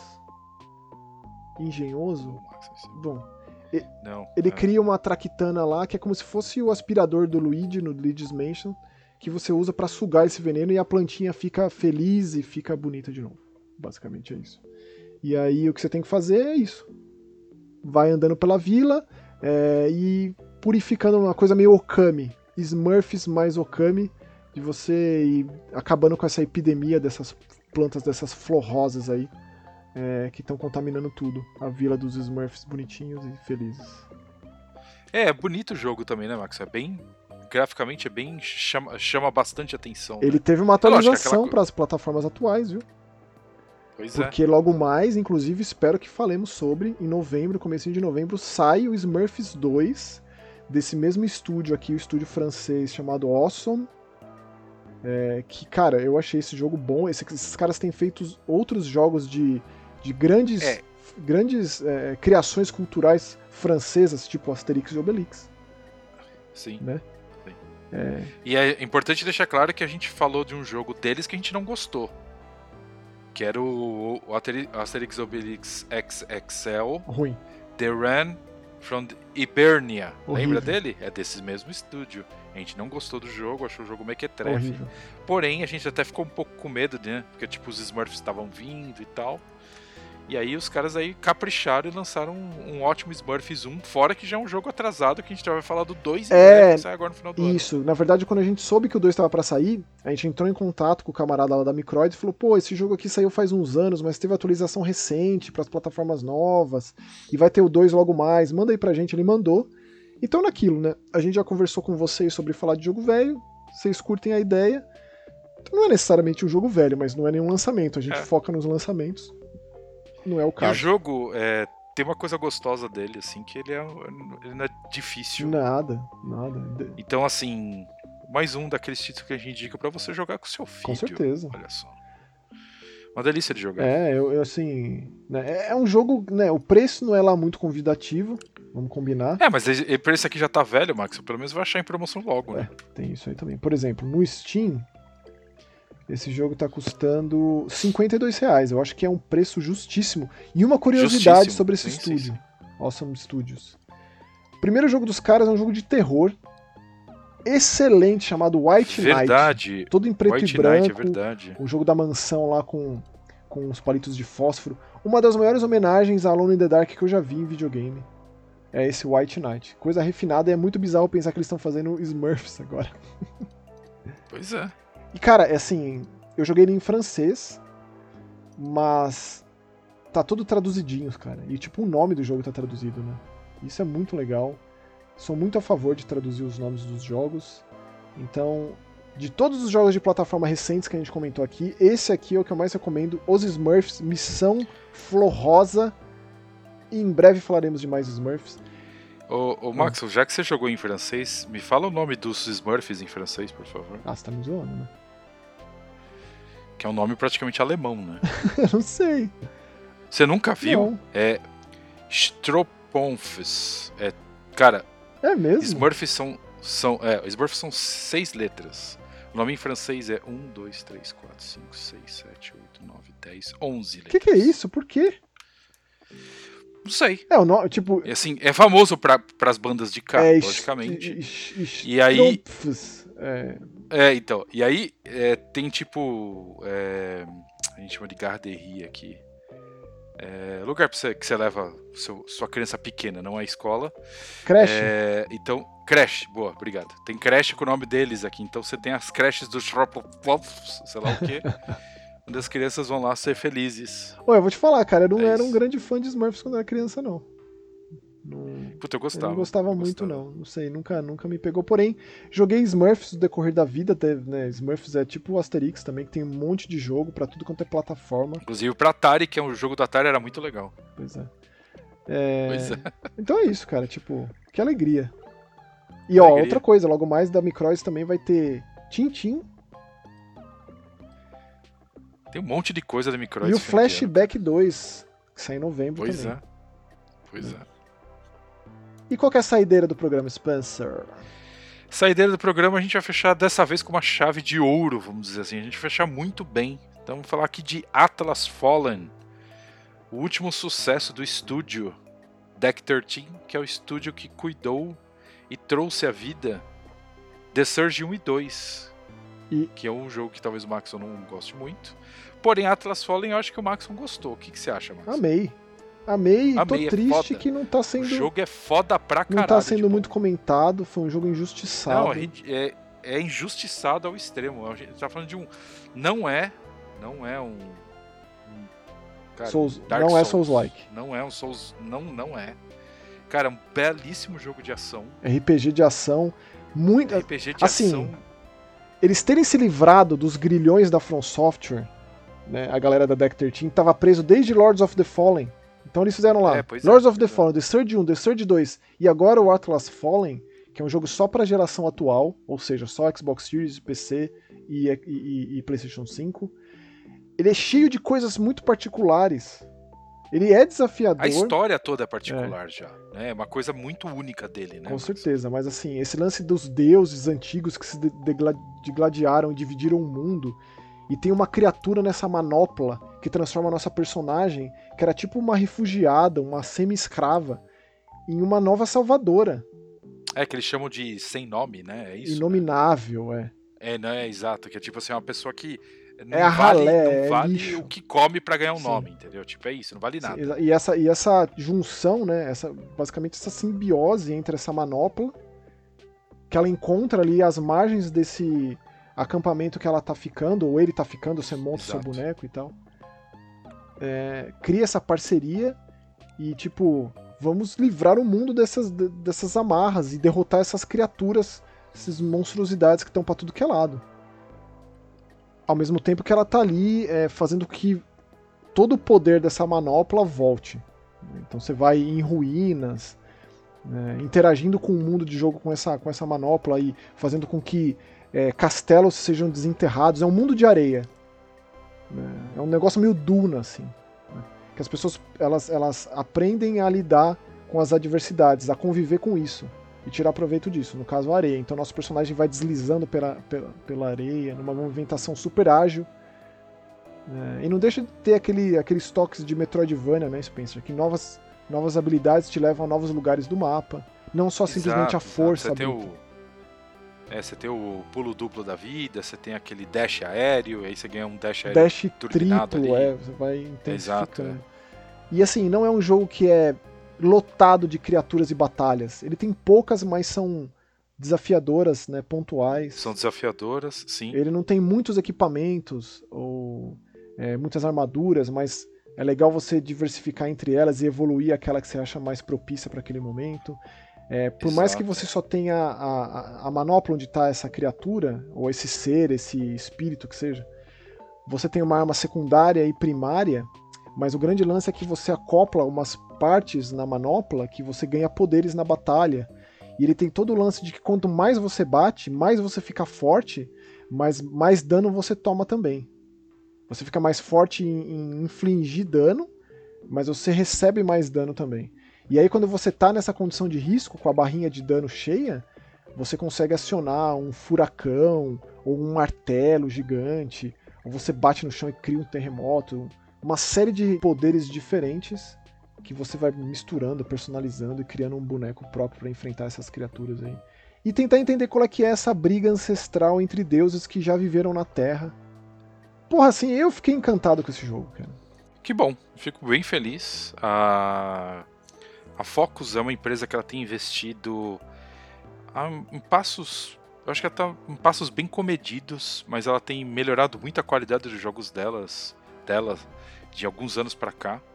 Isso a gente tem falado, a gente foi surpreendido esse ano por algumas coisas deles, por exemplo, como Aliens, certo? Nossa senhora, para mim um dos jogos do virou ano. um baita de um negócio. É. É, próximo programa a gente vai falar de mais um jogo deles também que, cara, é uma baita de uma surpresa. A gente não vai mencionar nomes. E a gente vai ter mais jogo aí. Teve um recentemente que foi adiado aí para começo do ano que vem, até um pouco melhor, porque a gente tava até bem atarefado, né, ultimamente com os jogos, mas cara, é, Atlas Fallen é incrível, assim, é uma delícia de jogar. O jogo é, cara, visualmente, quantas fotos você tem tirado na, na, na, na parte de. É a direção artística é foda. Ele tem uma, um é, escopo é assim, né? Ele é uma coisa grandiosa, assim. Quando você, quando é você explora ruínas é, enterradas, soterradas na areia, é, e as civilizações destruídas, e você vê só a ruína mesmo, e aí você conversa com esse espírito, né? Ele dá a opinião dele sobre aquilo, e você coleta aqueles artefatos e coleta diários e vai, né? E tem aqueles povoados, as pessoas que estão ali estudando, você conversa com elas. É, cara, você é louco, cara. É, é, um deleite explorar isso aqui. E uma movimentação muito para cima, vertical, assim, né? Por conta desse pulo duplo e dash aéreo, dash triplo. É, olha, é, comecei achando que não seria nada, né? Comecei pensando, pô, que bom que a Deck 13 se livrou do, do, do, Dark Souls, mas, pô. Não, maravilhoso. Pra fazer isso aqui, assim, eu que, sou, eu que sou fã, tá?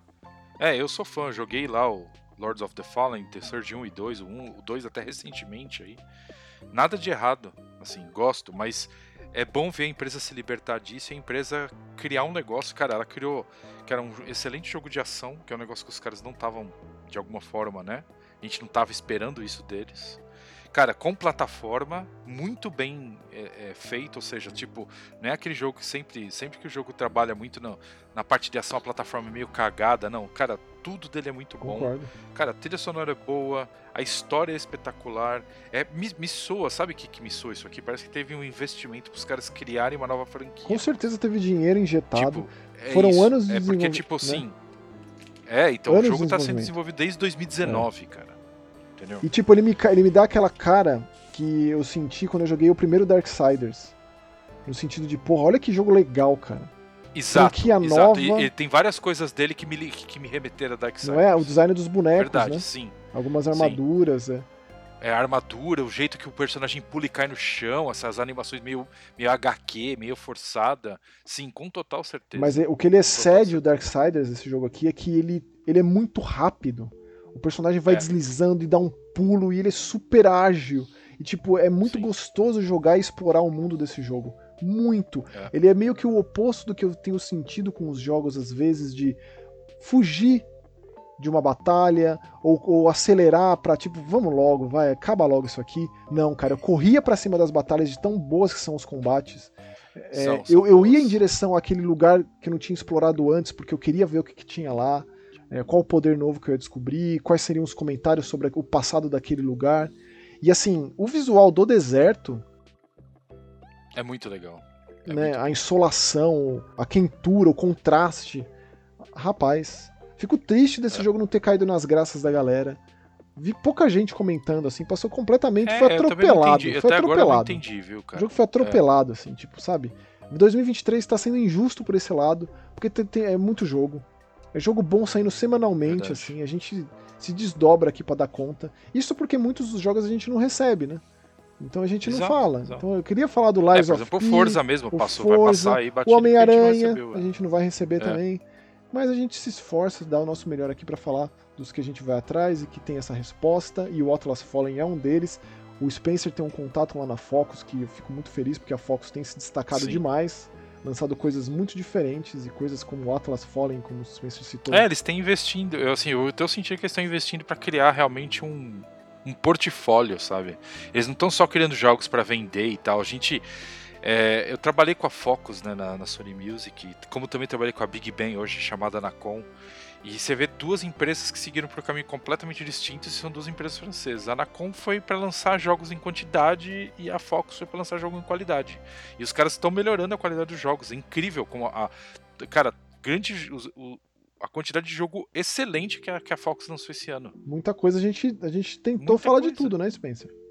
É, tentou, cara. E nesse ano a gente falou acho que de tudo. Olha aí, cara. Assim, acho que o que você menos gostou foi o. O. Atomic Heart, Maxon.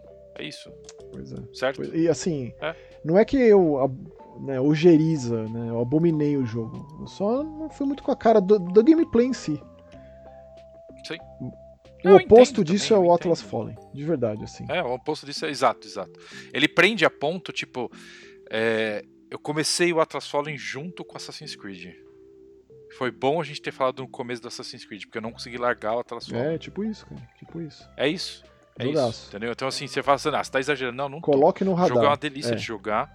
Cara, super equilibrado o- a dificuldade, uma coisa que a Deck 13 nunca fez. Não atrás. sabe Lords lidar. of the Fallen tem parte muito fácil e parte muito difícil em segundos. Mesma coisa The Surge 1 e O 2. 2, cara, eu, eu digo isso, assim, bastante também. Eu terminei o The Surge 1 na força do ódio, o 2 eu falei, não tenho que passar por isso, não tô gostando desse jogo o suficiente pra isso, foda-se.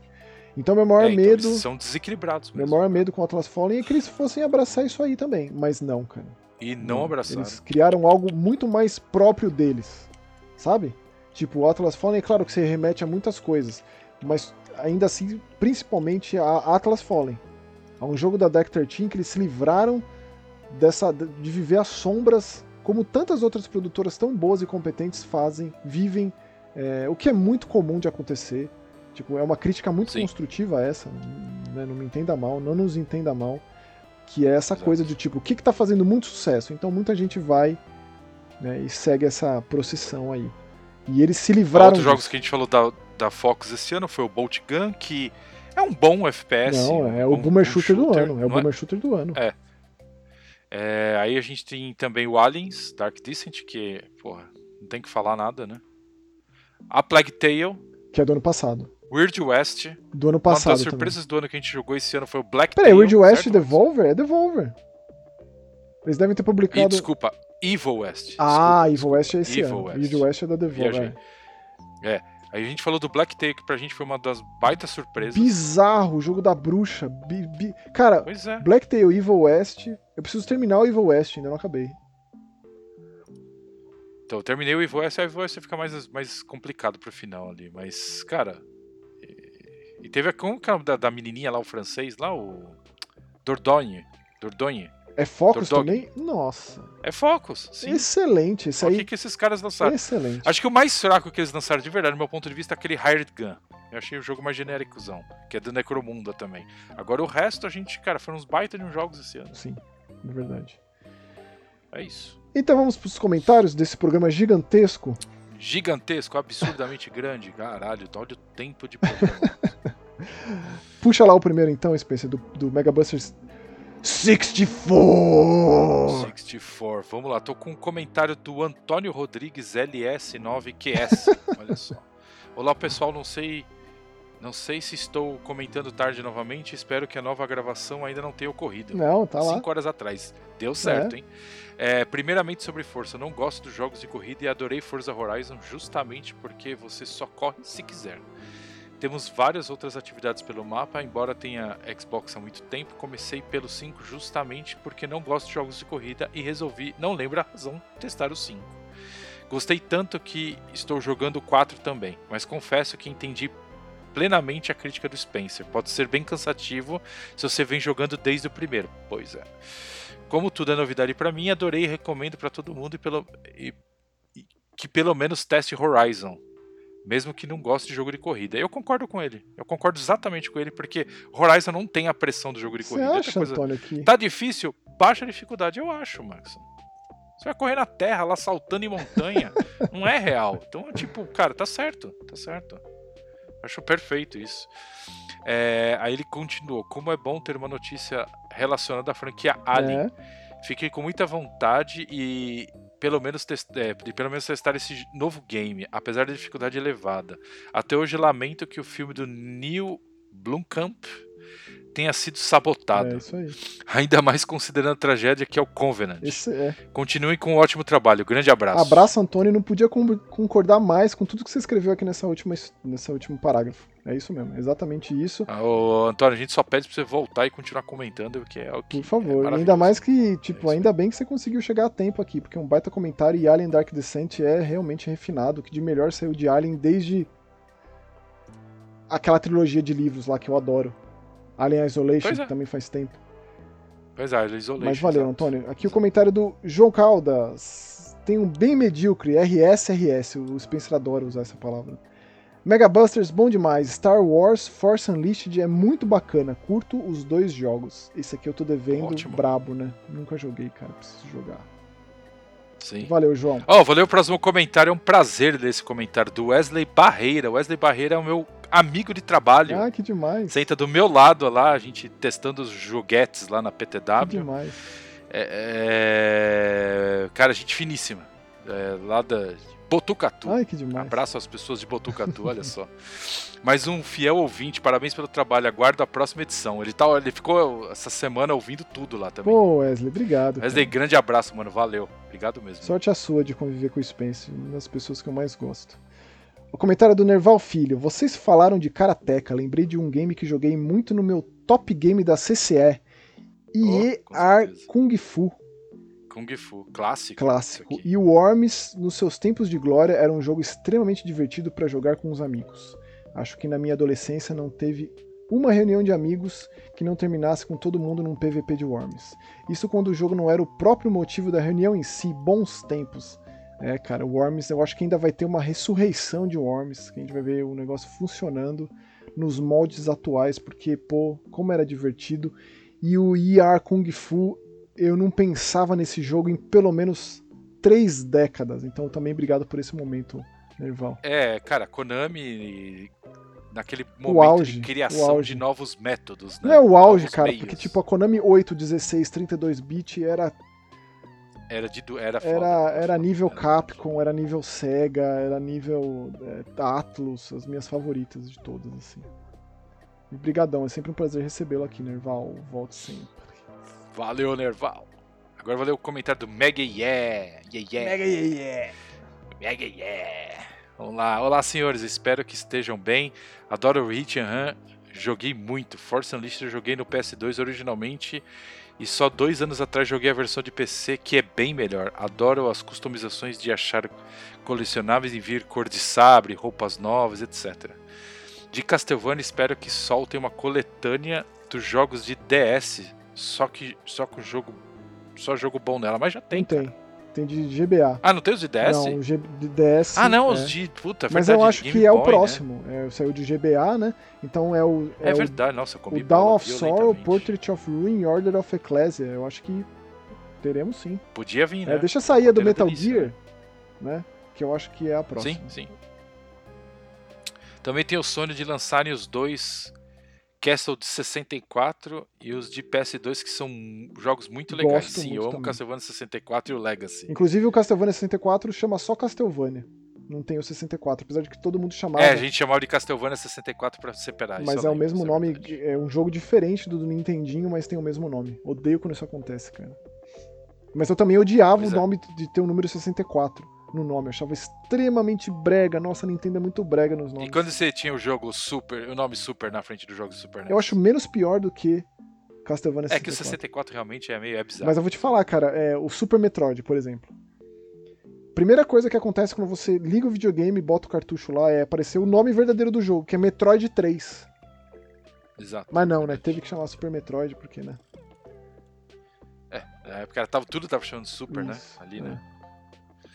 É, sim, eu amo Castlevania 64 e Legacy, nem é por nostalgia, pois só fui jogar ano passado no emulador. Rapaz, eu joguei no 64 na Caralho. época, é.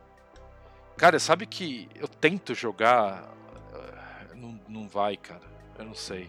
Eu acho que não, não vai. Como entendeu? assim? Talvez, talvez agora aí, Meg, já que você tá nessa, nessa busca aí, emulador de Dreamcast, né? Ah, Funciona muito bem hoje. E existe o beta do Castlevania de Dreamcast pela net. o Castlevania. Resurrection, que você jogava com a Sônia Belmonte, eu lembro que tinha foto nas revistas e foi cancelada. A Konami cancelou tudo de Dreamcast. Cancelado. cara.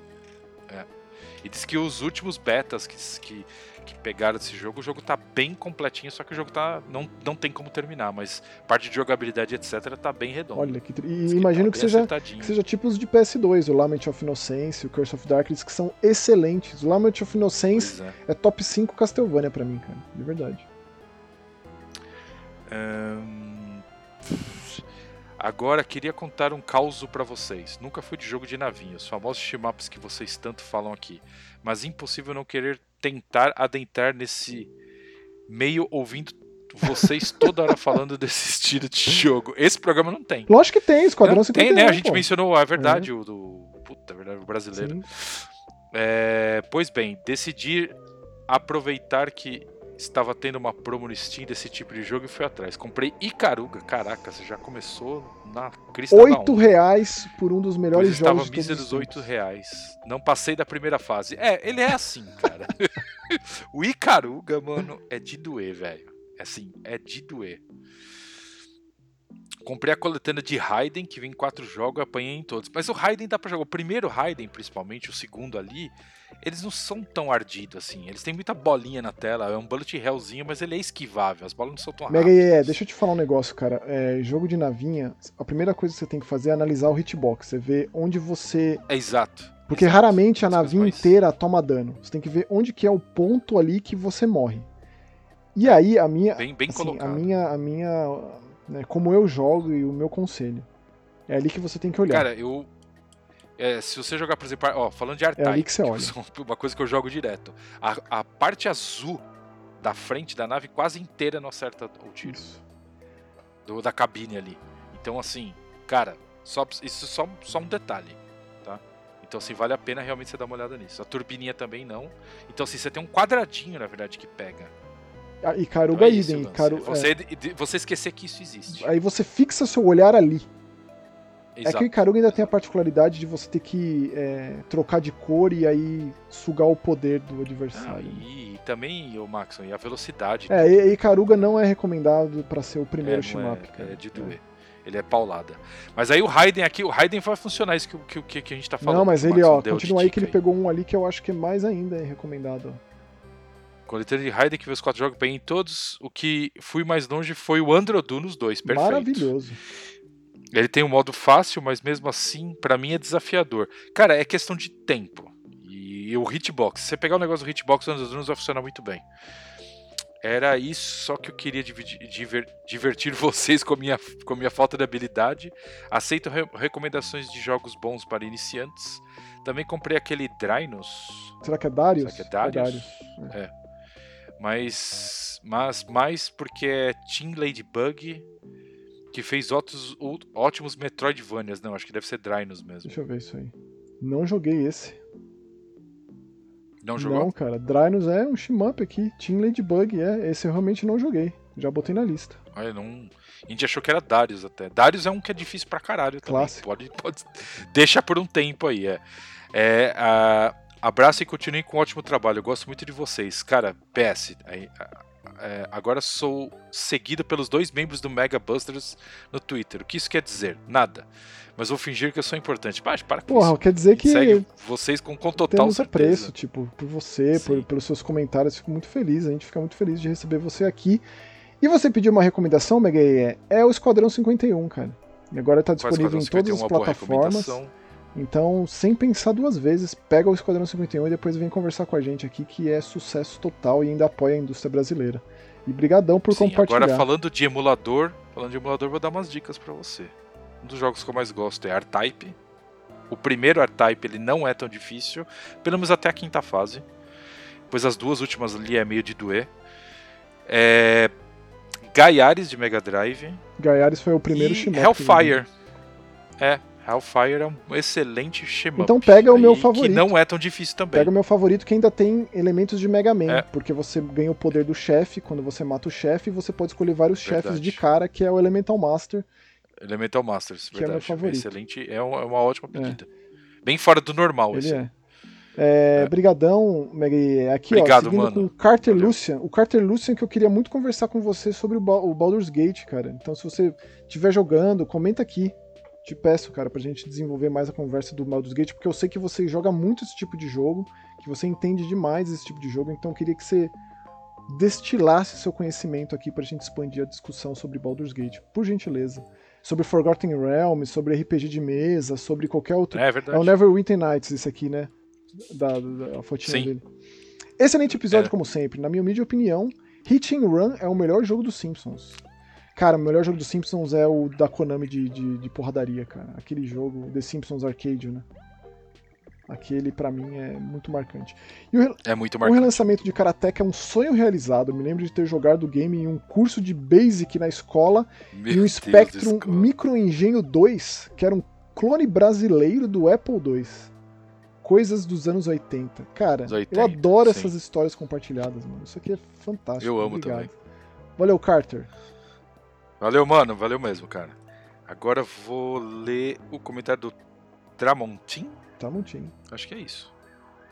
A foto eu reconheço, cara. Você já devia ter o teu apelido. Eu acho. Sei lá. O Força Unleashed eu joguei no Wii, que comprei junto a um vizinho na época. Foi uma das melhores experiências que tive no videogame. Usar o emote como sabre de luz e o Nunchuk para usar a força foi muito Deve divertido. ser mesmo. Praticamente interpretava o personagem na sala do meu vizinho. cara, Deve eu, eu ser. nunca joguei no Wii, Deve fiquei ser legal. Fiquei curioso É. agora. Deve ser muito legal. E sim, faça uma premiação pra bomba do ano, o Framboesa de Ouro do Mega Vai ter, Busters. então. Framboesa Então, é mais, é mais bomba do ano ou é mais decepção? Porque eu vejo como coisas um tanto diferentes. Mas colocaremos sim. E brigadão, Tramontinho, pelo comentário. Ah, talvez os dois, Max. É, pode ser. Gente pode fazer um chamado Coração Partido, É. e é isso. Ó, aqui, ó, o, o, o Hendrik Suete Diogo já veio com dois. Eu leio o primeiro, você lê o segundo. Tá bom. Sempre uma felicidade vê-los no feed. Faz um tempo que não apareço. Realmente, você faz falta, cara. Então, Faz mesmo. vamos faz de falta. combo. Vocês jogaram Inscription? Ah lá, falando da Devolver, né? É, são raros os momentos que a Devolver lança um terror. E quando lança é Inscription. Aí você vai ter que ir lá no podcast vizinho, o Hendrik, lá no Eu Ouço Gente Morta, no Mais Que Horror, que é lá que a gente falou de Verdade. Inscription. Terminei recentemente e que experiência maravilhosa. Evitei por muito tempo com medo, mas valeu a pena encarar. Cara, assim, apesar de eu ter gostado e tem as bizarrices do criador do jogo, que ele já tem um. Né, ele é famoso por isso. é, ele é um jogo roguelike, né? Isso me pesa e me cansa. E ele é um jogo de carta também. Então, são muitas coisas que eu não, não tenho muito apreço. Porém, eu insisti muito nesse jogo e realmente. a- a- o teor bizarrice é o que pega nesse jogo, né? Ele, ele É, te pega verdade. de calça curta constantemente. Sei que vocês não são tão fãs de jogos de carta, e a gente tá falando aqui enaltecendo o Batten Kites, né? Que não deixa de ser. Exato. É, mas esse vale a pena, hein? Explicar o porquê estragaria a experiência e que experiência. Pô, Hendrik, isso aí já. Esse é um dos grandes jogos de terror do ano passado. Eu só não coloquei ele no top 10, porque ano passado foi bem apinhado de ma- maravilhas do terror. É, mas pega o próximo aí, Spencer. Aí ele, o Hendrick vai pro próximo comentário que é Oblivion. Lembro muito bem de ganhar esse jogo, começar empolgado e o negócio se abrir num leque infinito de possibilidades. Eu simplesmente congelei e nunca quis jogar de novo. Hoje criei um trauma com esses jogos muito parrudos. Tenho a impressão de que vai ser qualquer coisa para te dar conta de tanto conteúdo. Mas foi legal ouvir a experiência de vocês com Starfield. Me instigou a testar um dia. Hendrik, a parte de Starfield é o que a gente falou e é que eu grifo, que eu acho que é a parte genial do negócio. Se você quiser um jogo absurdamente gigante, você tem. Se você não quiser, segue a história. Ele é o Isso. jogo que mais te facilita em focar no que você quer. Exato, exato. O jogo te entrega o que você quer. Entendeu? É você chegar realmente num.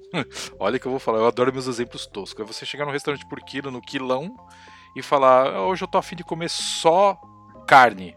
Coloca só carne. Não, mas é perfeito. Eu não, eu não sou muito de comparar videogame com comida. Eu não sou muito de fazer essas analogias. Mas pegar esses jogos, tanto o Starfield quanto o Baldur's Gate 3, que a gente citou aqui também hoje, hum. com um alacarte, do tipo, coma vontade por 10 pila. Exato. Você pode ficar Exato. lá e morrer de comer. Ou Exato. Ou você pode ir lá fazer o seu pratinho lá, ou fazer o bonitão assim, o arroz, feijão, a saladinha, o bifão, tal, batatinha frita. Acabou, terminou a história, acabou. É isso. Devolve a bandejinha É uma acabou. bela véio. analogia. E eu ainda estou processando É, o é? final do Starfield. Eu acabei faz uns dias aí, ainda tô com o negócio digerindo, ainda nem conversei a respeito com ninguém, justamente por causa disso. Mas valeu, Hendrick. Volte sempre, não desapareça, não suma, você faz falta, cara. E aqui, ó, seguindo com o Renan Costa, que ele mandou um, um, uma hora, 36 minutos e 47 segundos. Ha, ha, ha. Aí fica difícil. Eu imagino que seja parte do bolo de fubá. Ai, só pode. Ele é bem, ele é bem É, o seu eu humor, né, o, o, o Renan. Ele Você é. compara o- Eu quero- a Ana Maria, que vai fazer o bolo de fubá de casamento, é isso? É, total. Total. pariu. Valeu, Renan. Valeu, Renan, mano. Um abraço, cara. Como sempre, obrigado pelo. Ó quem vem na sequência aí. Aê, Felipe Negrão, mano. Você manda, vamos dividir? Porque eu já vi que é Mano, textão. mano, claro, cara. Começa lá então. Oi, galera. O, o Spencer me entendeu, Max. O Armored Core mostra como faz o bolo, mas aí do nada você tem que fazer um bolo de casamento para Você tem um bolo de casamento pra fazer. Eu não lembro se comentei aqui, independente, independentemente da dificuldade, é uma tradução mais fiel dos jogos antigos pra jogar mais moderno e por mim tá ótimo. Eu coloco, É, eu coloco entre os meus sentido. jogos do ano o Armored Core 6, porque eu já faz tempo que eu acabei e o jogo só, sabe? Só penso nele com mais carinho, só falo dele com Com mais, mais amor, respeito, né? é. é. É, esse ano tá difícil pra saber que jogo é o meu jogo do ano, Ah lá. cara. É. É, eu não sei não. De verdade. É, e o Maxwell tem razão em uma coisa. Eu não esqueci de Final Fantasy VII Rebirth. Eu esqueci sim da quantidade enorme de jogo adiado e o tanto que tem pra sair ano que É, vem. pois é. Pois é, o Banishers, que é da Fox, foi adiado pra fevereiro do ano que vem. Recente esse adiamento, né? É, foi, foi, foi agora, hein. Quer, quer Deixa eu continuar, continuar aqui, ó. Ah, e, e o que é de garbo e elegância esse programa número 64? 64. Pocket Bravery eu ouvi falar por meio de vocês e por seguir alguns fãs de fighting games. Me parece um jogo de luta de altíssimo nível. Estamos de olho. Yeah. Vai pra wishlist, como sempre comento aqui. Por favor, Felipe, bota na wishlist. Aliens Dark Descent. Primeira vez que vi, já descartei. Parecia genérico e complicado pelo trailer. Vejo que estava enganado. 100%. Tipo, Posso, posso falar É uma coisa? Eu acho que você tá certo numa coisa, Felipe. É assim, eu assisti os trailers, o jogo não tinha me empolgado. eles não conseguiram vender muito Sabia? bem. Né? Agora- pensando nisso agora faz sentido. Eu não sei você. É, é, realmente. Não, eu bati o olho e falei. Foda-se. Né, não quero jogar. Tipo, Tipo, né? não quero. Tipo, como a Fox tá lá, mandou, vamos lá. E, cara, o jogo só melhorou. Engraçado. PS, sobre Metal Gear Solid. Primeiro é o corredor com soldados retalhados, depois o encontro com o Otacon Ninja, onde ele se esconde e se mija. Aí sim, Hurt Me More! Toda hora que você acerta uma sequência de pancadas no ninja. Abraço. Cara, que batalha fantástica, que personagem incrível é o ninja. Mais ainda quando você tem por base os dois Metal Gear antes do Metal Gear Solid. Aí o peso do ninja cresce mais ainda. Isso é surreal. E Felipe, é sempre um prazer incomensurável te receber aqui no Mega Busters, viu? Saudades. Aí eu vou ler o comentário agora do Renan Costa. Por favor, continue. O segundo comentário. Continue fomentando a indústria BR de jogos. Foi através de vocês que conheci Griffon Knights, Dodgeball Academia, Celeste. Celeste não é É brasileiro? sim? Não, na verdade, assim, ele tem brasileiro na produção, né? Tanto na programação quanto na Pixel pixel ali, né? art. Pixel art, não é? pro- é. Ah, tá, é verdade, é verdade. Boa. Dandara, Aritana, entre outros, entre tantos outros. Daí o Hendrick comentou: hashtag desenvolvedores BR também tem aluguel pra pagar. Pra Hahaha. pagar, perfeito. Cara, a gente faz mano, muita isso aí questão. Tá certíssimo. Hoje a gente falou de alguns brasileiros aqui, de jogos brasileiros, coisa alto nível e próximo programa também, e assim até o infinito. E o último comentário, Infinito Além com o maior que na verdade é o primeiro comentário, do Renan também, Mega Busters Ultra 64. E Ultra 64 era, era oh o nome da placa da, da, Nintendo, né? De fliperama, que tinha o Cruising USA e aquele Clear Instinct Isso. de fliperama, que era uma coisa linda de doer. Exato. Exato. E com essa lembrança maravilhosa, ficamos por aqui com esse Mega Busters gigantesco. Nos encontramos no próximo episódio. É isso aí. Obrigado, beijo, beijo, tchau. Tchau, adeus, valeu, tchau, tchau.